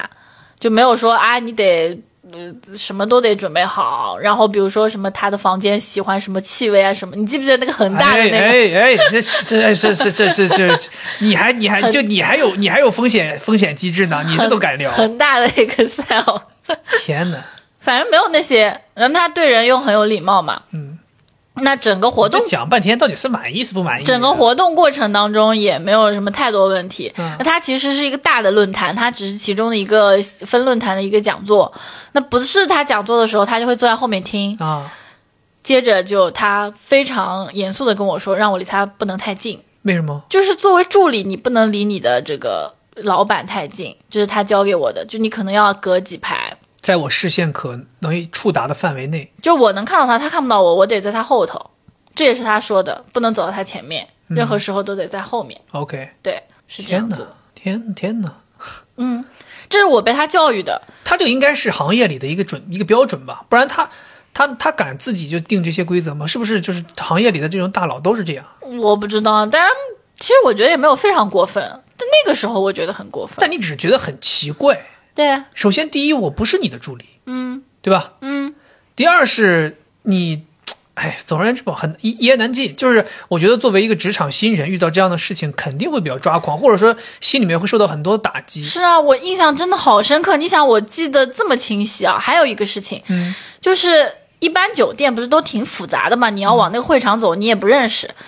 那我肯定提前去帮他探路，啊嗯探路完了之后，我就带领他过去嘛，然后我就。招手，啊就他走在后面，我跟他说：“来，你跟着我来。”就是招手，就是手掌朝下，嗯手背朝上，然后挥舞。他说：“嗯、你不可以这样子，你指引我，不是让让我跟着你走，啊而是你要帮我指一条路。” OK，你知道这个中间的区别吗？跟着你走，就是嗯你招我过来，就很像人任何人很普通的人，就是你招我过来跟着我走。嗯但是你给我指一条路，就表现出一种尊敬。你得是就是那个空姐那种，手掌是朝上的，啊、手背是朝下的，然后往那个他要走的方向一指，嗯 然后让他走。你说我给你画个藏宝图呗？你说你看来这个藏宝图，你解谜，你跟你猜一下下个会场在哪儿？对吧？你你想想这个，我真的印象好深刻、哦。对，因为这些东西确实在人生当中很难遇到，是对吧？你怎么可能遇到一个人，一个老板跟你讲这些事情呢？是，这这是一个，这明明是一个礼仪老师啊！对，我觉得这个也是他可能工作中的，我我不知道有没有那种领导在听，他这个是他给你的一个下马威，或者说他的一个建立他威信的一个方式。反正自从这样过之后，我就觉得很多我不能对他做的事情啊，什么就会变得对他很礼貌啊之类的。然哦，后是吗？你就这么被驯服了？对啊，就因为以你的性格，你觉得这是个傻逼地，不会啊，那是刚刚工作啊。他其实也很会选人，就是他他招聘他都会招比较新的人，他就看出来你一定是会被驯服的。对，人家心理学大师嘛。天哪，对啊，太夸张了！还有包括你不是也见过有一次，就是我们一起出差回来嘛，大半夜一点钟了，啊，就是所有人出来都是那个睡睡眼惺忪，但他还是那个特别精神那个样儿。你不是说对你印象很深刻吗？对，就是大半夜的还很亢奋嘛，整个人就是，就是他走出那个就什么，就是大家从那个机场到达那个出口出来的时候，嗯，就正常人就是正常走出来嘛，就是他走出来那个感觉，感觉好像外面有一一千个人在接机一样，但其实外面没有一个人认识他，对但他就是依然还是那个那个范儿走出来的，是的，就是像的是前面有很多人在簇拥他一样，这么走出来，是 对，也没跟我打招呼，他又不认识你，怎么了？那不应该礼貌打个招呼吗？作为你的公司员工的老公，对吧？说个 hello，或者说你好，没有吗？没跟你打招呼没吗？有，哦，就跟你打了招呼就那个了，就走了，嗯，可能没看到你，太渺小了。太渺小了。现在肯定会看到你啊看！到这不是看到肥姐看到老师吗？别别别别别别别别别别别别别别要张张博士，没必要， 哎，怎么回事儿？没必要，没必要。你不是还参与过我们登月计划吗？我天哪，别提你们的登位计划了，我跟你讲，来，他这是他他们这个老板，我还有幸跟他们老板接触过，不能算接触了，嗯，谈不上接触了，参与过他们公司一个小项目。嗯，这个说到我这个人又是搞钱，当时又是在家闲着没事儿。那是为什么？你怎么又是在家闲着？那个时候是因为我们我上一份工作的办公室装修，大家所有人在家办公，啊，然后没事儿干，哦嗯因为我们那时候工作确实清闲嘛，嗯，没没事儿干之后，那 个对真的很好笑，没没事儿干，他们公司那个时候自己做了一个玩具，玩偶，陪伴型玩偶，类似于这种东不西是吧，的，情商培养的玩具。哎 呦我的妈呀！你笑什么？我们那个是很有效的，好吗？很好笑，确实。我们是那个逻辑思维推荐过的， 完了，年糕妈妈知道吗？张泉灵知不知道？哎呀，樊登那几个都是读书会搞钱的货，我跟你说，我今天就在这儿直说了，他们当时做这个做这个项目就是为了搞钱，就以什么都别说了，我跟你讲，我我我我这个人是最最最最坦白的。然后呢，我当时也是为了搞钱啊、他们就是要发货，要包快递， 发货对要包快递，说没有人手了。然后我当时想说，我当时在家闲着也是闲着，我要不就去我们所有人都包快递，每对，天因为他当时老跟我吐槽，他说累，他说每天包快递很累，然后怎么怎么怎么样，怎么怎么怎么样，很累，天天抱怨。我就想说，那我在家也闲着，我去帮你们分担一下吧，还能拿钱，嗯，我们本来就在招这个包快递的人。我就去了，还不少钱呢，一天好几百。对啊，然后我就去了，去了之后呢，就帮他们包。我的天呐，确实很累啊！那个东西真的是，它那个东西是一个盒方盒子，然后就再包到一个方盒子里面，然后外面嗯是要缠满了那个保护的那个是是呃泡泡膜。是是，我这一天竟是跟胶带斗争了，哦我的天哪，就是在那包。然后他们还租了一个那个办公室，空调也不咋地，嗯，然后就环境不太好很累，确实很累仓库，对，很累。但是呢，在这个累的过程当中呢，中间突然间发生了一件好笑的事情，是他们这个老板的老公，因为他们这个公司是他们夫妻两个人一起在经营，夫妻店，夫妻对。店，然后呢，她这个老公呢是一个，据说啊，年轻的时候是一个摇滚青年，嗯，啊，很是一帅，个来自宝岛的呃 rock boy 啊，嗯哼，然后很帅，就是那种无论真的很帅无论春夏秋冬啊，永远有一个长围脖围在围在脖子还有上皮皮衣，啊，然后喜欢穿皮衣皮裤这种的还有那种有色眼镜，啊，对，然后来来来就来这个他们租这个小仓库，在这里头所谓的慰问一下员工嘛，就是这种嗯象征性的过来。然后他就叫了他们这个自己公司的几个员工，中午在吃饭的时候就过去跟大家聊天。嗯，聊天中他就说了一句话，让我真的是此生难忘啊，此生难忘。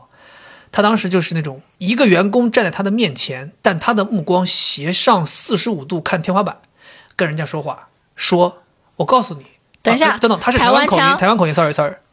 他说：“我告诉你，我们现在做的这个事情，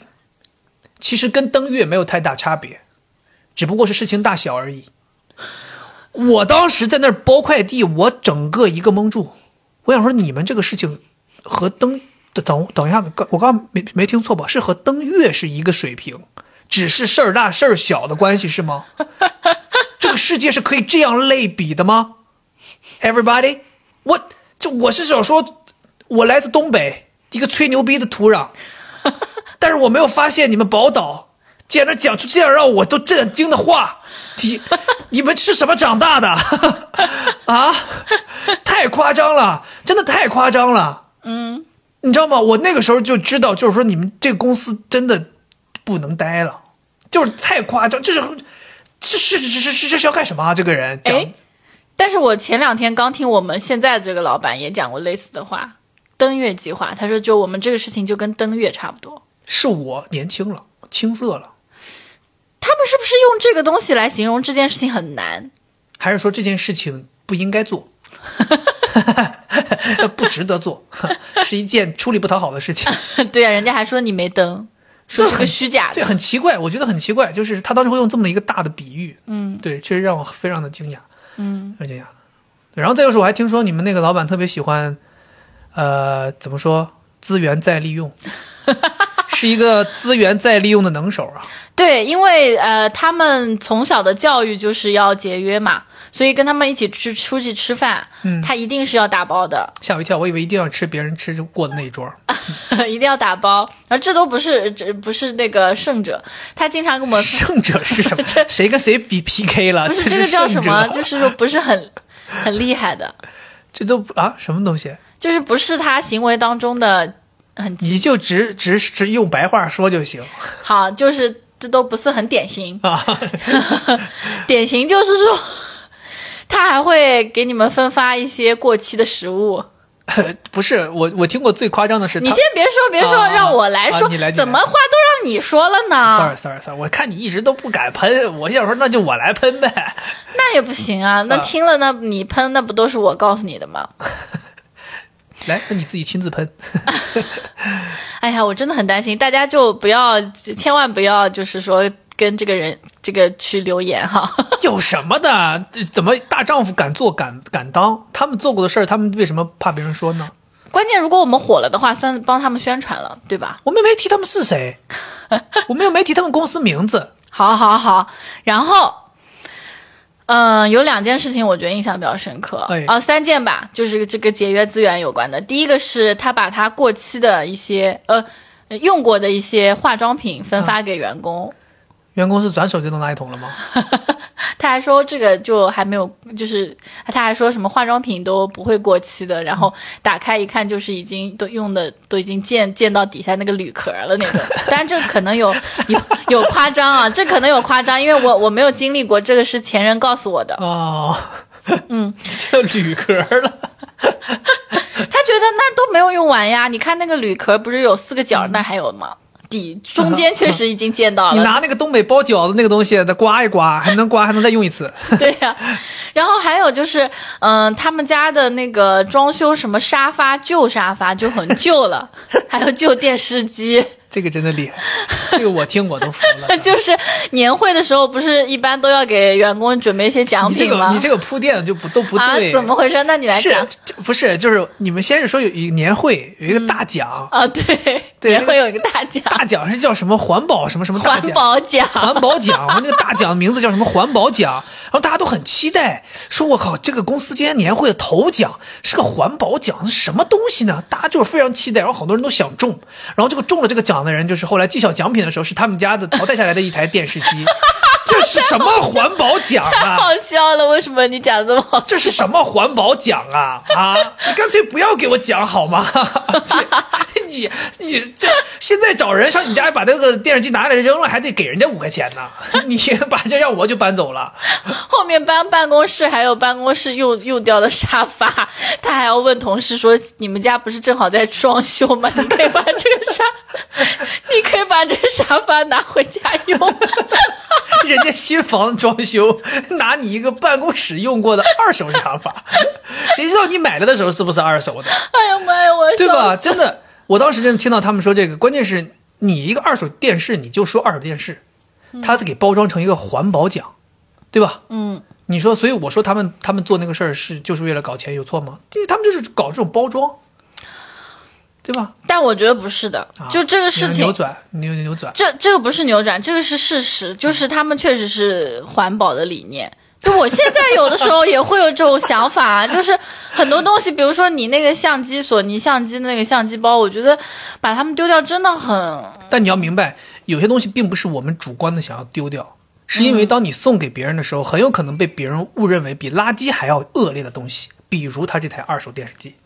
你懂吗？你这二手电视机扔到大街上变成一个垃圾，保不齐真的有人捡。嗯，但你现在送给你的公司的下属跟他说，这是我送给你的一个礼物，在他眼里比垃圾还垃圾，你懂吗？嗯，因为他会觉得这里这这里面不光是掺杂着一个二手电视机的事儿，还掺杂着你老板抠了吧搜的一个人性的这个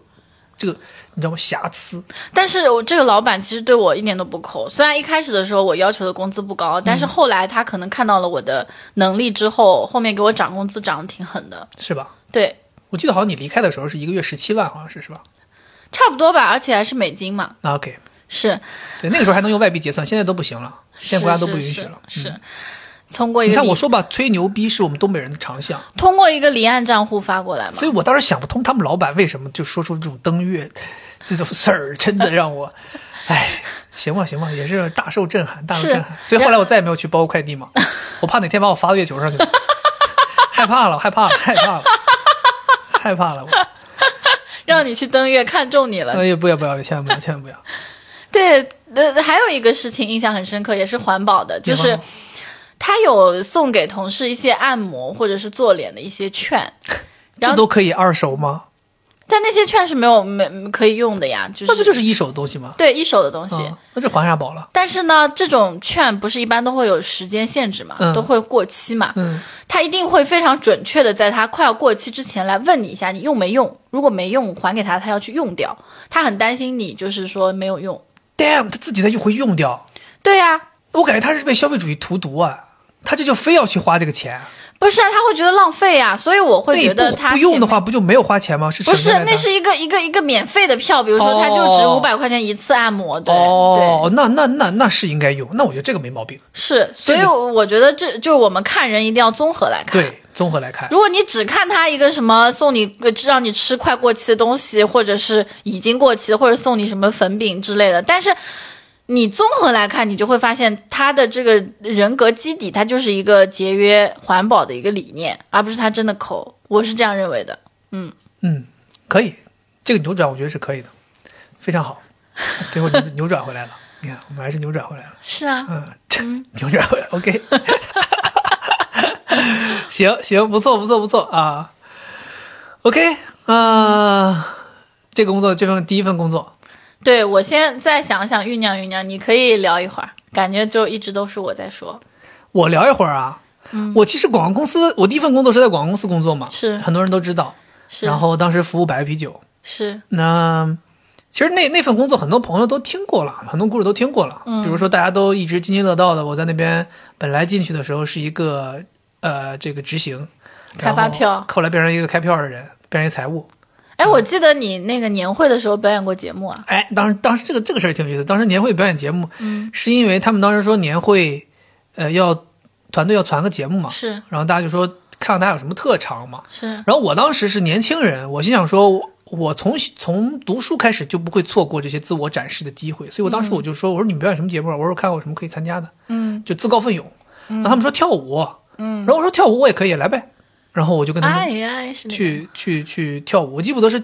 哦是跳那我们个可乐可对对不是，哎呀，啊，对对对对对，就是当时就跳那一个个南非世界杯主题曲，嗯，撒梅拉梅拉，哎哎，哇咔哇咔，哎一哎，对对当时对让我跳跳这个东西，我说我说没问题啊，我说这有什么的？你这 C 个位，这个叫什么搔首弄姿，那不是我长项吗？然后就答应了干，一切都很顺利，一切都很顺利。然后排练一次次排练，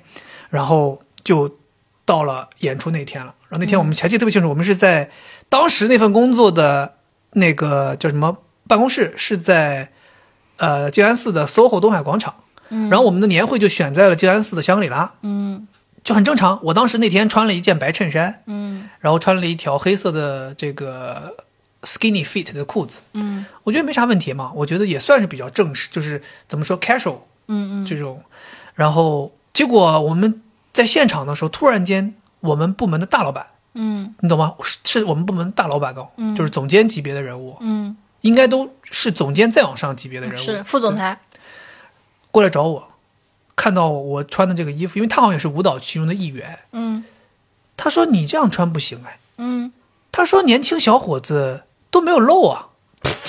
是个男的吗？女的啊哦这个女也是一个 来自宝岛的姑娘，呃，阿姨。这个说说说意思，我穿太多了。嗯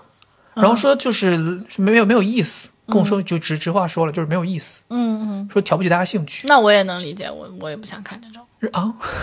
一个什么裤子还是个长裤，对，然后他就说，他说，那你，他说那个脱掉，嗯，我去当时我说脱掉，嗯我说是这都脱掉吗？我想说你对吧？你这个让脱衣舞啊让我脱啥呢？脱到什么程度？再说我这个脱了就是内裤了。然后后来反正就是，给你整了。但当时你知道吗？我还是那句话，我还是个年轻人，嗯我还是挺想说我要尽可能满足老板的需求。是楼下就有一家 A N F，你去买啦我，就直接下楼买了自费的啊自费买了一条短裤，买了一条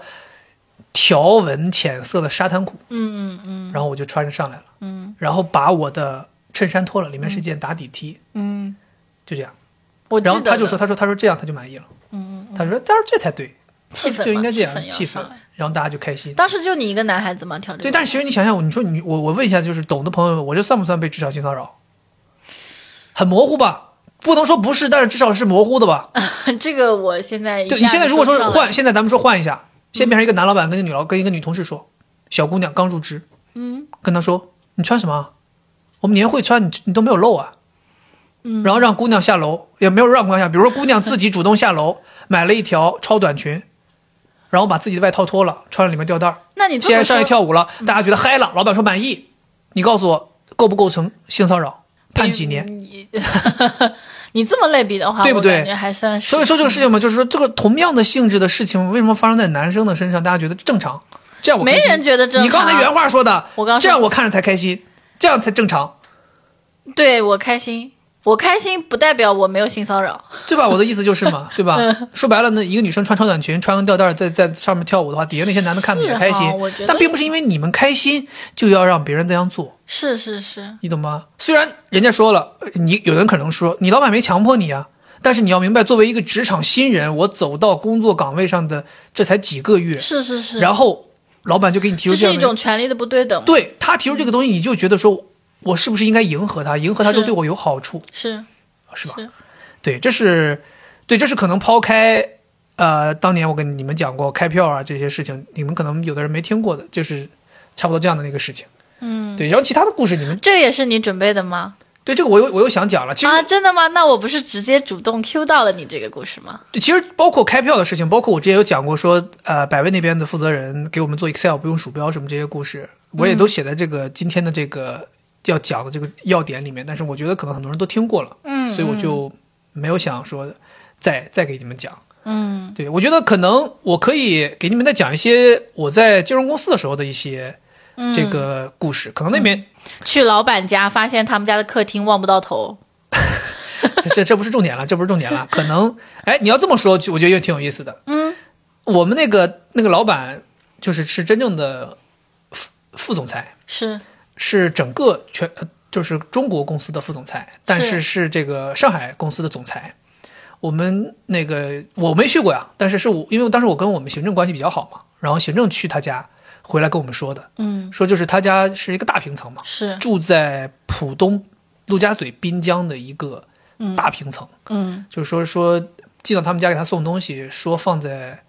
客厅门口，然后抬头嗯就是客厅一眼望不到头，非常的非常大的一个客厅，估计那客厅可能就有小一百平，嗯，一大客厅，然后说真的是很夸张的一个住宅，但是就是这样的一个老板，嗯你知道吗？他每天早上起来是骑一个那种二八自行车送姑娘上学，啊自己也不开车，嗯然后我不知道有没有跟你们讲过，就是有一天特别巧，嗯上班的时候嗯我去的比较早，跟他赶上同一部电梯，嗯然后电梯里只有我们两个人，嗯，你知道吗？当你坐电梯，作为一个公司里的底层员工，坐电梯跟公司里的总裁、最 top 的老板，只有两个人在一个电梯的时候，就会极为尴尬。你知道，你跟其他员工，你可能还打个招呼、点个头、笑一下什么，你跟这种你都不知道该使用什么样的表情。但人家也不认识你啊。他认识我呀，因为我、哦我天哪，我在公司是什么样的红人啊？我在公司时候常年就是那种爱演的、爱搞笑的人，但人啊家有自己的办公室啊但啊他。依然必须认识我，因为我是市场部的非常重要的人，经常要在他面前做 presentation 的。市场三杰嘛，我真的，我当时真的 是就是在公司叱咤风云，那个时候公司每每每个月要给大家集体过生日嘛，嗯，不管是谁有过生日有没有，必须要叫我过去表演节目。我怎么不就知是道就这是个说事这儿？啊这个今天这个这这个月的生日会，那个当时他们还叫我这个叫你什么小鱼，哦，小鱼不来表演节目是不可以的。我不管多忙，等我嗯必须过来让我唱歌，让我表演节目，让我来搞笑。嗯，就是公， 当时是在公司里是这样的一个范围，所以我在公司里公司里面其实很多人都认识我，嗯那总裁肯定也认识我。啊，对，然后那个小丑，当时我赶紧让那个小丑来，当时我还在公司年会，嗯，我去第一年在公司主持年会做主持人啊，怎么可能不认识我呢？哦你知道吗？当时不是没跟你说吗？差点给那个年会头奖抽两遍，公司差点损失钱了呢。当时 底下员工都嗨爆了，你知道吗？八千八百八十八大奖，我差点给抽两遍现场，啊，那你后来怎么给？后来就搂，住了，后来搂住了。哎，咱们这个以以临场应变能力还是很强的啊，嗯，就算到时候就抽两遍，大不了我自己出钱 呗，对不对？多大个事儿嘛，对吧？就第一份工作广告公司的时候，就出了几百块钱买条裤子。然后到了这个嗯金融公司就得八千八百八哎十舍不八，得就孩是子，舍不得孩以子套不着狼，我跟你们讲。升级啊，一哎，直是不是还就能贴忙着钱升级。我讲，没讲完啊，你听我讲啊，这不是上午上班的时候跟他嗯单独两个人在电梯里嘛，是我就是很是嗯尴尬，我就极力想办法避免目光接触，就这样。 结果呢，那天巧了，下班吧，我加会儿班儿，结果下班走的时候呢，又我们跟俩又碰上了，又是只有我们两个人同一个电梯，缘分呢、天哪，这尴尬，这这极为尴尬。嗯然后我们两个人在电梯里面尴尬了一阵儿之后，突然之间他忍不住了。嗯，放了个屁，他跟我说话了， 他说：“哈，下班了。” 我说：“啊，呃，我说对，下班了。”他突然间开始跟我诉苦，啊，他说：“还是你们好，嗯你们没烦恼，羡慕你们。嗯”我当时你说我应该回什么呢？我是我这我说我我说哎，对我们没烦恼，也不对，对吧？我们我们也是公司员工，嗯，你说，呃，我们哪有你烦、呃我们确实没你烦恼多，也也不对，就你回什么都觉得不对。然后我当时就是傻笑，就想哈哈哈哈傻笑傻笑。然后后来他可能也看到我比较尴尬嘛，他说，哎呀，他说你们看你们，你们也不用背业绩，是，他说你们也没压力。嗯然后你知道吗？就是作为一个年轻人，作为一个公司的员工，你总裁在你面前吐露心声、诉苦、说难，你知道吗？然后当时就觉得，可能确实挺难的吧，他。对吧？别看人家，对吧？坐在高位上面挣得多，然后生活也好，但是其实也都是很苦的。很辛苦，很辛苦，很辛苦。对，因为我是知道，因为我们做 marketing 部门，有的时候一些活动，这个我们执行的时候要很晚嘛，还在还在做嘛。是比，如说，我们有的时候甚至要准备第二天老板们讲话的一些稿件呐、什么都是我们在准备。其实你不要以为只有我们在熬夜加班，我记得很清楚，我有一次好像干到凌晨三点四十多分，嗯，发邮件给老板让他们过，马上老板回三点四十五直接回过来说他的修改意见，是，然后第二天早上，第二天你问你说我你这么晚给你发你还收，他说我昨天晚上没睡。天，就直接这，样，就是其实很多时候你以为他们在，其实他们比你更辛苦。嗯。对，真的就是是啊，那我就是上一份工作在金宝贝的时候，我们 Global CEO 嗯之前就是经常干到两点钟嘛。嗯，那他后来就是胃出血住院，后来他才就是感觉到自己不应该这么拼，强迫自己休息休息。强迫自真的是强迫 休息。对。然后说到我们这个总裁，然后我们那些老板其实挺有意思的。那个时候，就我们这种公司，其实怎么说，这个每逢逢年过节嘛，同事们总希望能够早点下班，对吧？这个其实现在莫名其妙，现在反而成为了一个职场的一个传统，就感觉好像明天是一个小长假或者大长假。今天要是不早点下班，感觉好像这公司福利不咋地。对对吧？然后我记得特别清楚，有一次应该是有个小长假假期，工作日的最后一天，嗯，大家就在啊办公室里面就开始骚动，大家就议 论说今天是不是要早下班呐、嗯因为我们当时是在陆家嘴上班嘛，那这个如果你要是赶上高峰，高峰是大家都要过隧道回浦西，就会导致塞车非常严重。是所以那个时候陆家嘴很多呃投行也好，外资行也好，金融公司也好，都会错峰下班。嗯但是其实所谓的错峰，只是把这个峰提前了嘛。嗯，然后大部分就是只是只是说相对而言，大家不会那么晚回家了。比如说大家都三点下班，那可能三四点变成高峰了，那反而六七点又不是高峰了。嗯但当时大家都想提前下班，是然后当时特别搞笑。我我们那个办公室啊是这样的，就是这个方形嘛，一条边全部都是独立办公室，是里面坐的全部都是各个部门大佬。老板对你从头开始数，对吧？这个投后的大佬，这个融资部的大佬，市场的大佬，运营大佬、HR 大佬全都坐在那儿啊，对，然后那边可能销冠、销售大佬都坐在那儿。突然之间，这帮大佬就聚起来了，就在我们那个进门前台那个地方，大家聚成一堆儿，大家就说说，哎，咱们谁去问总 裁这个今今今天能不能提早下班？嗯然后。他们就说你去，说那个跟那个运营大佬说，说你跟老板对啊年头运营久肯定是对比较你跟老板年头重久，要你去问，然后还说不行不行不行，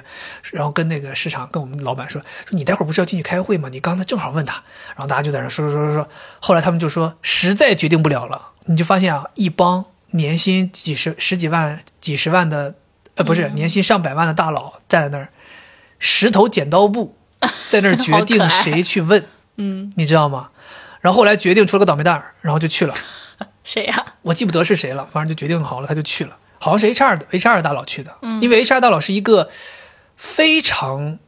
不会石头剪刀布的不，人。我就我我我如果让我找不到形容词，就是他是一个非常可爱的男生，嗯，他非常可爱，看起来哦你们很总裁年是轻，女生，对，女的嗯很年很年轻，他就去了，去了之后过了一会儿他就他就蹦蹦跳跳进去，蹦蹦跳跳出来了，嗯然后他就意思说，他说他说被老板赶出来了，他可能就是提了这个事情，老板就意思说你都成天想些啥，就给他赶出来了，嗯，然后大家就非常的沮沮丧哎，心想说完了，可能过了十几二十分钟，老板从自己办公室里出来，他一出来门口就是行政他的那个助理，嗯然后他就跟助理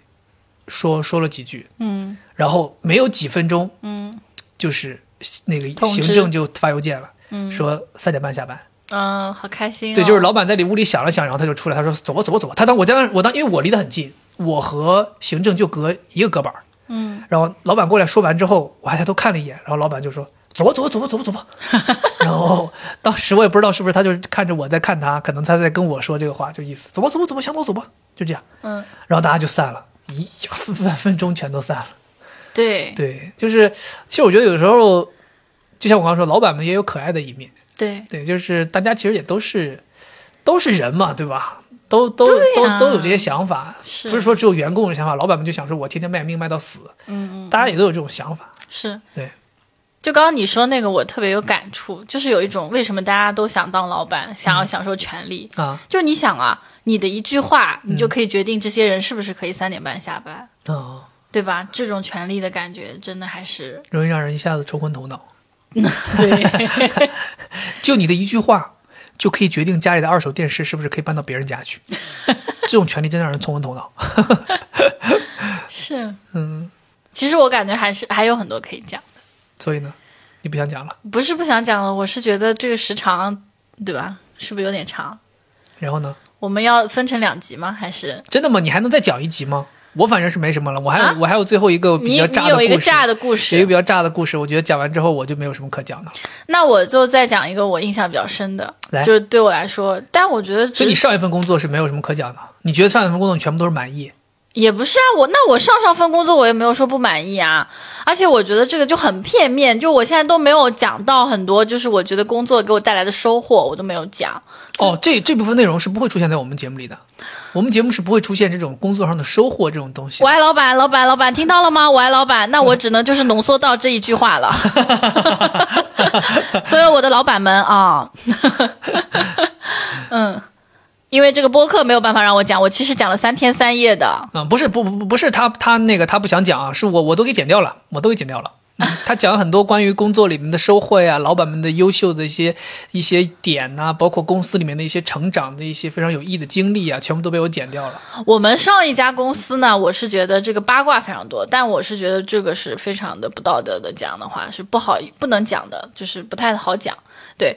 那呃，但是上一 上一上一份工作里面，我有一个我自己觉得我特别囧的一件事情，嗯，因为我的第一份工作它是一个很小的工作室，也就是二三十人，是它鼎盛时期的人人数了。那我上再上一份。就是我上一份工作就是在金宝贝，嗯大家都知道，这它是是一个大企业，大企业非常非常大，特别是我刚进去的时候，是它很鼎盛的时候，嗯，全国有五百多家店，天哪！然后大家都喊着口号，马上要开到一千家，就是要哦快速扩张到一千家，而且它口是号一跟星个，巴克差不多哦，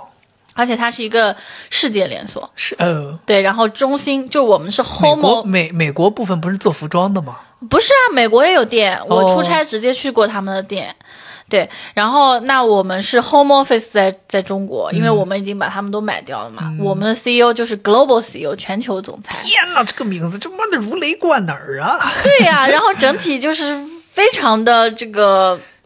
！International，严，然后呢又非常的正规，这样嗯正规然后薪水这块也做得很好。啊 OK，然后我呃第一年我进去的时候是六月份进去的，那我其实照大部分精明的企业家、资本家，他嗯都觉得你只来了半年，我要给你发的年终奖也就是一半儿，就你该得的一半儿吧。合理合法，对，嗯但是在金宝贝，我第一年拿年终奖就给了我，totally 十二个月年终奖。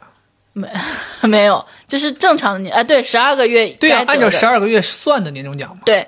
反正也是有对，这个我有印象。呃两我记三得个当月时的你薪水。当时你拿到那那个单子之后，还特别兴奋跟我说，我超级开心，因为我没有想到会有，因为我这么爱，钱，我超级开心。我没有想到那么多。然后老板跟我沟通的时候，你每个人都要在你自己领年终奖，确认你认可他给你发的这个绩效的年终奖，嗯你要签一个字嘛。哦，然后那个时候我就。因为是第一次，之前之前年终奖都很少，你知道吗？就、哦也也不算很少啦，就是不是很多，啊但都是就是十三星差不多了。那金宝贝除了十三星，它还有将近两个月、两到三个月的这个奖奖金，嗯，让我签字。然后签字的时候我就超级紧张，我也不知道为什么我就手抖，然后我又很担心老嗯板看到我手在抖。然后我一边写一边控制不要手抖，同时还要斜眼看他写成老有板的没有名在字看我。 对，然后就就就这样一个一个故事。哦，就很紧青张，涩。确实。现在如果让再拿再让你拿着拿大头的钱向你签字，你还会手抖吗？可能也会吧，也会，是也会。因为可能就对我来说，金钱都特别重要，所以我就我也那是一张纸，哎，那又不是现钱儿摆在那 儿。不知道为什么我就手抖啊，我这真的好奇怪哦。 想到待会儿要去买包了，好紧张啊！对，因为那个时候对我来说是一个挺大的一个数额的，对吧？你这么说，我还想起来，我当时第一次那个在上上那个做金融的时候，那个第一第一年进去拿年终奖，当时公司没给我们发，嗯因为我们进去时间太短了，嗯这就是精明的，嗯都不是合理合法，嗯，他就是在那种最最最最小的违法的边缘来搞你，他就是不给你，嗯，他觉得你就是没过试用期就没有，是然后所以但是当时我做了很多事情，帮部门做了很多事情，老板还是看在眼里的，所是，以当时我们老板很好的是他自掏腰包。从哇自己的年终奖里面拿现金给的我，啊我就特别搞笑，到特别清楚。他来到我面前，他说：“呃，过年了，到年底了，嗯呃，大家都发年终奖，你们没过试用期没有？”他说：“我来给你们发。”嗯他当时手里握了一摞钱，嗯他就捏了捏了一一部分，就扔到我桌上了。嗯，然后我当时数了一下，好像给了一我千块两千七，哦，这么多啊？对，给了我两千七。天哪嗯我当时真的不知道他是不是算过，还是他就这么一一拿就随便一扔。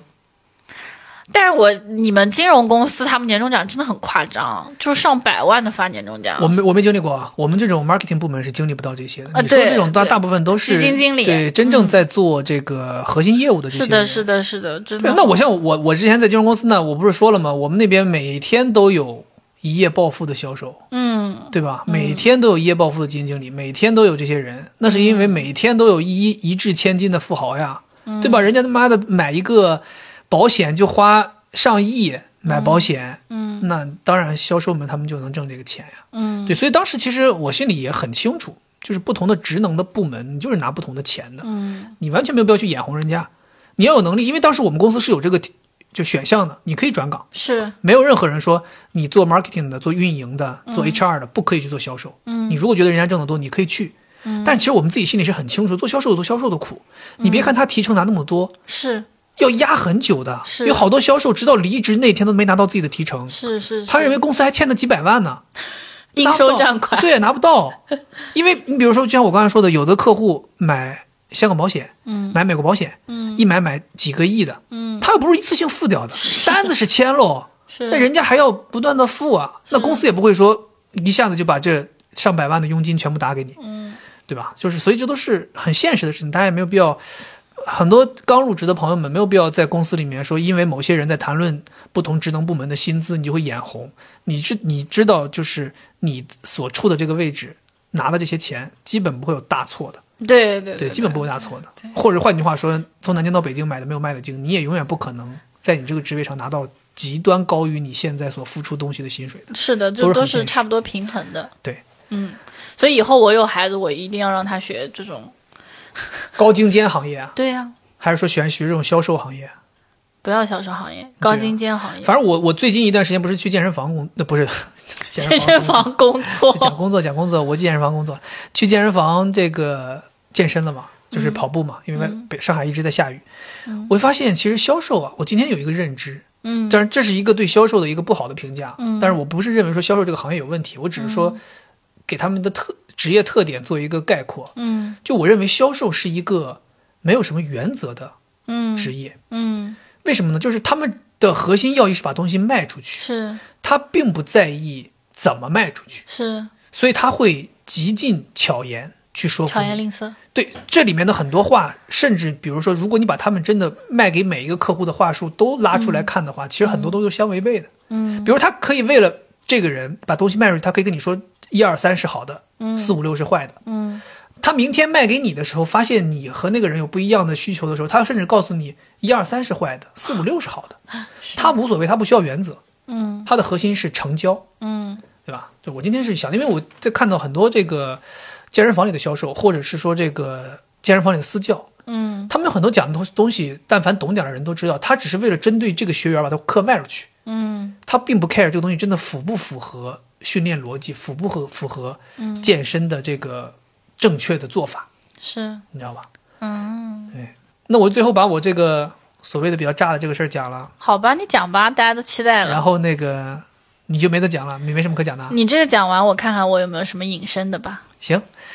就是呃，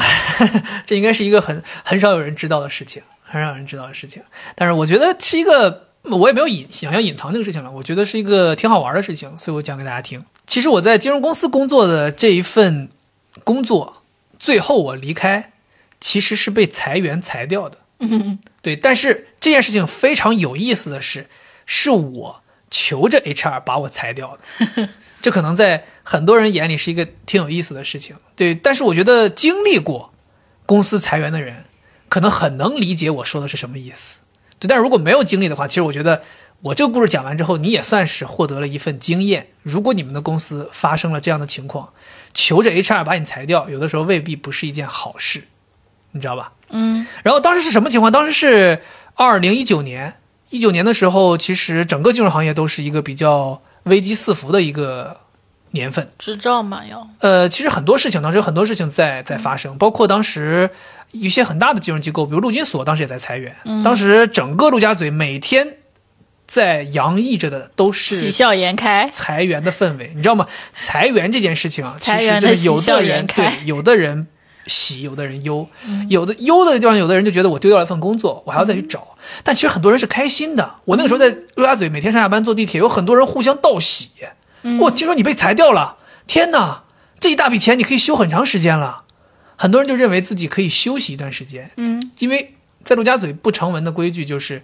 呃，最低基本上都是要赔付 N 嗯那常规一点的公司就会赔 n 加赔 n 加一。然后当时我们见到最厉害的，说那个陆金所当时他们有一个部门，整个部门摘掉赔的是 n 加一，当下立刻签合同，直接可以再拿走一万块钱，哦，就是这样。所以当时就是整个陆家嘴就是洋溢着用钱买断买断你的这个这个风潮，嗯所有的公司都在这进行这样的这样的事情。其实大家很多人可能不清楚，如果一家公司想要短期迅速的扭亏为盈，嗯，或者在账面上面做得好看的话，那么裁员是一个非常有效的方式。嗯。那么当时包我括你如果要上市的话，也对要，这就是我要说的。当时我们公司为什么要裁员，就是因为我们公司，呃，有一个核心的业务已经在美国上市了，嗯在那个纽交所上市，嗯然后我们现在这个另外的一个分支业务也想要在当时应该是一九年、二零年左右，当然是想在二二年之前完成上市的准备。嗯嗯所以当时就是说，你要上市，你就要做账。那你要做账，那么很多公司第一个决定就是裁员。是的所以，我们当时就是公司是这样的一个原因就开始进行裁员。这里可以给大家分享一下，其实公司在裁员的时候，大家普遍会做的裁员的优先级是是大致是这样的一个一个分类啊。就首先第一个，大家会借用这个机会，公司把异己全部都裁掉，然后安排上自己的人，嗯这是一个非常现实的事情。所以当时我们的 marketing 部门，因为我们的老板来的时候是自带团队的，嗯所以当时公司就要把我们的老板裁掉，嗯，那以及他的团队以及他团队全走所以我们整个 marketing 部门一一下子就基本上百分之四十的人吧，嗯就是毫无悬念的被裁掉。嗯 OK，然后呢，当时来负责裁我们 marketing 部门的，他们当当时我们公司的原则是自己部门裁自己人，嗯所以当时来负责裁我们的是新任的 marketing head，嗯这个人是谁呢？这个人是一个非常有意思的人，这个嗯人其实是公司高层的老婆，嗯他其实离开公司了，已经很很长一段时间了，在负责公司外面其他业务，嗯然后就是因为这样，后来又临时被叫回来，空降。嗯嗯然后反正就是来负责这个事情。总而言之，当时闹得还是沸沸扬扬，因为公司大家的人心都不定嘛，大家都在都在猜测我是不是会被裁啦，等等等等等等。但是呢，因为我一直在部门里面，其实做事情做得还挺好的，然后又是一个年轻人，嗯所以其实呃，怎么说吧，我们部门的便宜老板他们当时是想保我的，哦，他们就是希望说不希望我被裁掉。是，然后就是说，其实大家也其实能理解了，其实他们不太会裁老员工，因为老员工会比较贵，公司不愿意裁他们。是对，所以公司有的时候可能会象征性的裁掉一些新员工，嗯尤其是你没有创造生产力的价值的时候，他更会把你裁掉，因为你又便宜、又易容易非常容易去外面再招进来，嗯所以他们可能会裁掉你。对所以当时就是公司里的很多我的直线的领导，我们整个部门大领导，包括呃其他的我们线条的其他的一些同事，嗯所有人在裁员前的谈话的时候，大家都统一的在保我，嗯所以导致新任的这个领导非常的好奇，然后他当时就找我谈话的时候就问我，他说我想问一下你，你跟大家到底是什么关系？嗯为什么所有的人聊完自己之后都会加一句希望我留住你？嗯然后我说我也不知道，我说可能就是大家关系比较好吧，我说嗯可能就是我做事比较靠谱吧，嗯对我，然后就是这样。其实当时，嗯，那一段时间，包括我们部门的领导也好，还是我的领导也好，在跟我说，就是他说他们都不希望我在没有下家的情况下嗯就被裁掉。是其实他们是希望我走，嗯他们也他因为每个人都希望走，当时大家都觉得公司这条船就已经不太稳定了。嗯。虽然在张罗上市，但是其实，在业务上面，大家其实内部的人是能看得清楚的。还有你们 marketing head 换了呀？对，而且大家对于这种你自己部门的领导这个更换，其实非常重要的一件事情。那其实我在我们公司是服务过两任 marketing head 的，所以他们也觉得我好像也没有说死要跟谁，所以我是可以留的。嗯对，当时大家其实给我的建议就是这样：如果我有下家了，那么他们也希望我被裁掉，因为大家都知道裁掉可以拿一笔钱，嗯但是我没有下家，嗯所以他们就是说，要不你就先留在这里，嗯等到有了下家之后再想办法，嗯对吧？而且他说你现在处于职业的前几年，嗯频繁的换工作，或者不频太繁的好嗯裸辞，或者说被裁掉，其实不太好。所以当时大家都在努力的保我，嗯但是同时呢，这些老板们呢，他们也想要帮我去找一份工作，嗯他们在帮我对不断的介绍各种地方对，好多人说要带我去这儿，带很好我去那儿玩，对。但当时其实我心里是有想要去的地方的，嗯对吧？这个也就很多人知道，我一九年的时候其实是加入了另一家公司，所以在裁员的这个过程当中，当时我的去向还是嗯未知的，还是未知的。嗯但是就在裁员这个期间，嗯公司大裁员的期间，突然之间我那份工作敲定了。嗯哎，这个时候我就在想，我的工作既然敲定了，我有了下家，嗯，那我是不是应该让公司把我裁了呢？对啊，不然就损失大不了呀。然损失大了呀！不然在公司眼里就是一个我就是一个大傻瓜。对，你要辞职。我在嗯什么裁钱员都不期能间拿主动辞职，你知道对吗？啊在裁员期间主动辞职的人，除非就是你的下一份工作极具诱惑力，对啊，你现在没有办法跟公司耗了。是但凡你可以，你都会想要一笔前前三金的。嗯嗯所以当时我就咨询了一些比较资深的同事，我说我这个情况怎么？他们说你一定要去求求爷爷告奶奶，让他们把你裁掉呀。于是我就开始了为期可能一两个月的求人家把我裁掉的这样的过程。嗯然后我当时就是因为当时其实裁员，呃，一方面是我们自己的部门是有一部分权利的，嗯他们可以来提要不要裁我；另一个就是 HR 有非常大的权利，嗯嗯他要来审批要不要裁这个人。嗯然后当时因为我前期已经有很多人保我了嘛，所以我在我们部门这边已经再要想被裁掉，其实有点难说不通了。然后我那个时候就把我的所有的注意力全部都放到了我们公司的一个 HR 身上。然后那个 HR 其实，在之前我们两人就是因为其他的事情关系还不错。嗯，然后当时我就非常努力的天天讨好他，男的还是女的？女的。然后那个时候每天给他买咖 啡，给他买奶茶，然后我还请他出去谈心，你知道吗？我就跟他讲心里 话，我说我现在什么什么情况，我说我想被裁掉，我嗯说到底有没有谱？我说你觉得我需要做什么？怎么怎么样？讲了很多这种事儿。他说你应该没有什么问题。他说你要就这么想的话，他说我可以帮你。嗯对他反正就是说，反正那个时候我就是真的非常努力的在跟 HR 搞关系，就是为了被裁掉， 知道吗？大家想想，就是这可能也是我人生中很少会遇到的，或者说我觉得可能就会是遇到这一次吧。就是是，你怎么会想到你会在一家公司工作的好好的，突然有一天你希望费尽心思去打通人际关系，然后让人家把你裁掉？嗯对，其实后来我也才知道，就是公司裁不裁我，就是从 HR 那边知道，他们就说嗯公司裁不裁你，其实在公司看来是没有任何问题的，嗯因为公司的裁员是有一个 budget，嗯嗯嗯公司裁员一定是有一个总体裁员的开支的，嗯嗯那他可能裁掉的这个高管多了，就要开支大一些，嗯嗯，裁掉的老员工多了，开支要大一些，但是在他眼里，裁掉你这样一个新人，花不了你几你也分钱。挺久了对，当时其实我也挺久，当时我可能在公司应该最后算的话，算的是四年，啊？对，算的是四年，四四所以年我是啊拿五倍工资，哦，对，当时拿了五倍工，因为我们太划当时算公了司是吧这样，是超过四不足半年，嗯，按半年算，是是超过半年按一年算，是是是所以我当时是在公司服很务地了道差不多三年七个月左右，哦，所以我就算四年。你要知道，裁员金是算的算的是税前工资乘以二，对他不帮你交社保吗？对，所以当时就是拿了挺大一笔钱。拿挺大啊、一笔我也钱想被裁哦，我现在不能被裁，现在裁被裁啥都没有。哦，对，然后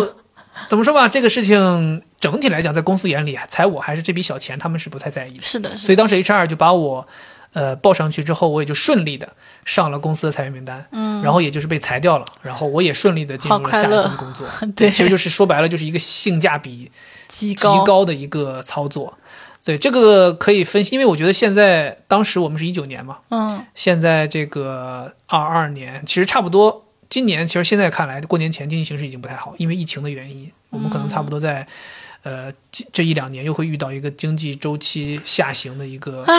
一个时间啊，所以在这种情况下，如果听众朋友们你们会有遇到公司要裁员什么的啊，你可以算一算如何让你自己的利益最大化。 是对，如果你能够找到一份更好的下家，或者说你有其他好的去处了，那嗯如果你想被裁掉拿一笔钱，那你可以像我这样啊，去跟可以搞定这件事的人搞好关系，对，看看有没有可能让自己的利益最大化。对人不为己，天诛地灭。这个话不是人不为己嘛，就是人不修为自己，天诛地灭是啊，我觉得搞钱也是一种修为嘛，哦。啊，对吧？ Language artist，嗯 language artist，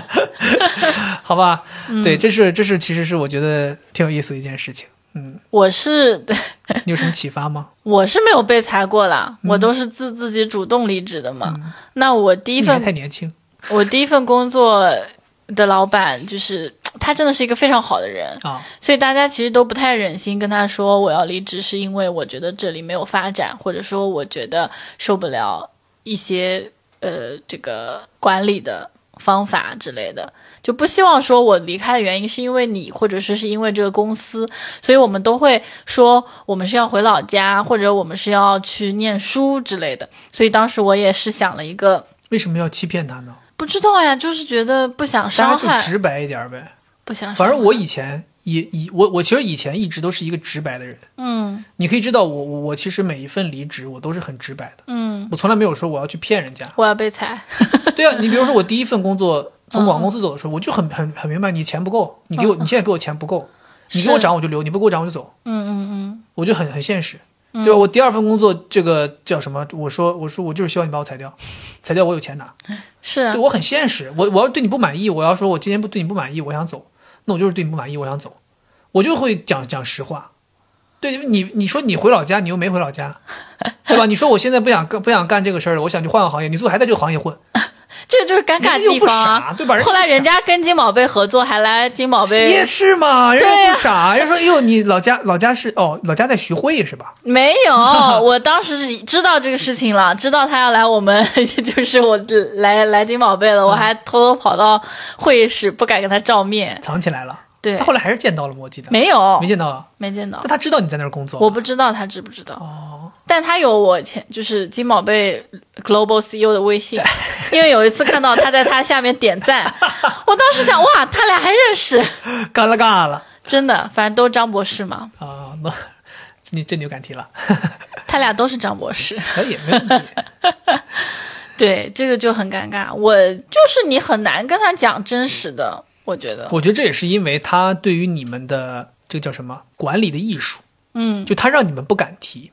嗯其实有很多大家其实仔细回想一下自己在职场上面遇到的一些领导，嗯，其实有很多领导他通过潜移默化、嗯日常中一点点渗透，对你的管理上的一些拿捏，嗯最终形成了那个工作中的你。嗯其实那个你未必是真的你，那个你只是他面前的你。嗯说白了，咱用难听的话说，就是一些 PUA 的方式，他让你变成了他想要的样子，嗯，对啊，对吧？比如说，你对他让你加班，你不敢说不；嗯他跟你说我卡卡下班点儿开会，你也不敢说不，嗯对不对？嗯那些敢说不的人就走了，嗯他最后留下的这些人，长期在这干的人都是不说不的，所以这个部门永远都是按照他的规则在运行。是，但你说他的规则就是对的吗？嗯对吧？很有可能他的规则也不对，嗯但是没办法，留下的人都是对，你就是走不了，你也不要嗯抱怨了。所以我一直就是跟身边很多的朋友在说，我就说离开就果断的离开了，嗯能离开的人他就果断的离开了，嗯。离不开的人，哪怕坐在这里天天说我要走我要走，但他没走，他就是不会走，对其实就很现实。 对要离开的人很快就离开了。对，当你不满意一份工作的时候，你要离开很快就离开了。但是嗯当你不满意这份工作，你还在继续干的时候，你无论说多少不满意，你的行动都证明的就是你没走嘛。我觉得那种还挺幼稚的。我第一份工作的时候，就是从大概我干了三年多嘛，从大概两年开始我就说我要离职，对啊但是到三年多我才真正的离职。对，但现在我是不会说的，现在我就觉得，嗯。我不会说那些我根本不会做的事情，对啊，其实你没有必要你。你自己仔细想，你去年找工作的时候，不是有一份工作你只去了几天就离开了三吗天，嘛，那就是很正确，就是你不想干就是不想干，你会对直接走，对，你不可能不说会在那说，对，你不会在那儿说，你不会在那儿天天说，哦我不想干这份工作，不想干这份工作，我想走，我想走，哦我我我下个月就走啊，我对再下个月就走，不会我，觉得这不是一个好的态度。就是我现在这份工作，我也有很多不满，因为我们这个行业确实比较新，嗯有很多困难。我我我从来没有说过我要走，或者我说我干不下去了，我只是在跟领导、跟同事聊我们遇到的困难以及想解决办法。对。对，我觉得这个是正确的一个一个一个方式。对，对，所以我现在觉得就是这就是我的认知，嗯，就是你要有什么决定，在操作上的决定，你都不需要说的，你就直接操作了。嗯对，然后其他的一些东西，咱们都是奔着解决问题去的，嗯是是大大致是这样的吧？嗯，行吧，我也是觉得。呃，大家如果说在职场上，因为听这个节目的肯定很多人是有一部分人是职场老手了，有一部分人可能是，我觉得可能大部分人吧，都是可嗯新能手。还是比较新的，对，我觉得我们之后还可以再聊。对，还是比较新的，所以我们就是希望能这一期分享，呃，因为你看我，其实我觉得我们这个分类还是挺好的，嗯因为我我自己分析啊，我的听众可能在这个年龄段上面，可能有一部分是学生，是有一部分是刚毕业的，是有一部分是刚参加工作的，可能有是一部分是参加工作一段时间的。是，所以，我们今天聊到的内容里面有学校的部分，有嗯对实习的部分，有刚认进社会的工作，有干了几年之后的工作。对，所以可能也通过这些分段的内容啊，通过一些有趣的故事啊，给大家带来一些思考吧。对，我们的播客就是这样，还是以有趣的东西为主。对但我们也希望在嘻嘻哈哈之余，大家能够了了解到一些，包括我们那个聊这个第一次见双方父母，虽然好笑，虽然有意思，但是其实大家还是好多人在说，我们确实学到了一些东西，我们确实有思考啊，我们确实有借鉴，我们确是实呃知道了这个去见对方的一些经验。嗯。对，同样的，我们也希望这样的播客，我们这样的聊这些以前的故事的播客，嗯，可以让大家觉得在职场上面可以有一些小参考，嗯，或者说你遇到跟我们同样的事情的时候，你知道，OK，曾经有两个人是这么干的，嗯，对，他们的结果是那样的，嗯，我可以参考，我要不要这么做，嗯，是吧？嗯，行，然后新的一年，对吧？我们新的一年，所以相当于这期播客应该算是农历新年后的第一期播客，有可所能以很期待接下来这一年，我们还会继续的，呃，坚持每周，呃，我们至少要保证吧，每周给大家带来一期好听的内容。如果我们有时间有精力的话，肯定也希望会加更啊，就像我们春节期间一样啊，对吧？我们给大家带来一些特特别节目，番外，好吧，OK 了。那么以上就是这一期肥话连篇的全部内容了，然后我们下期再见，拜拜，拜拜。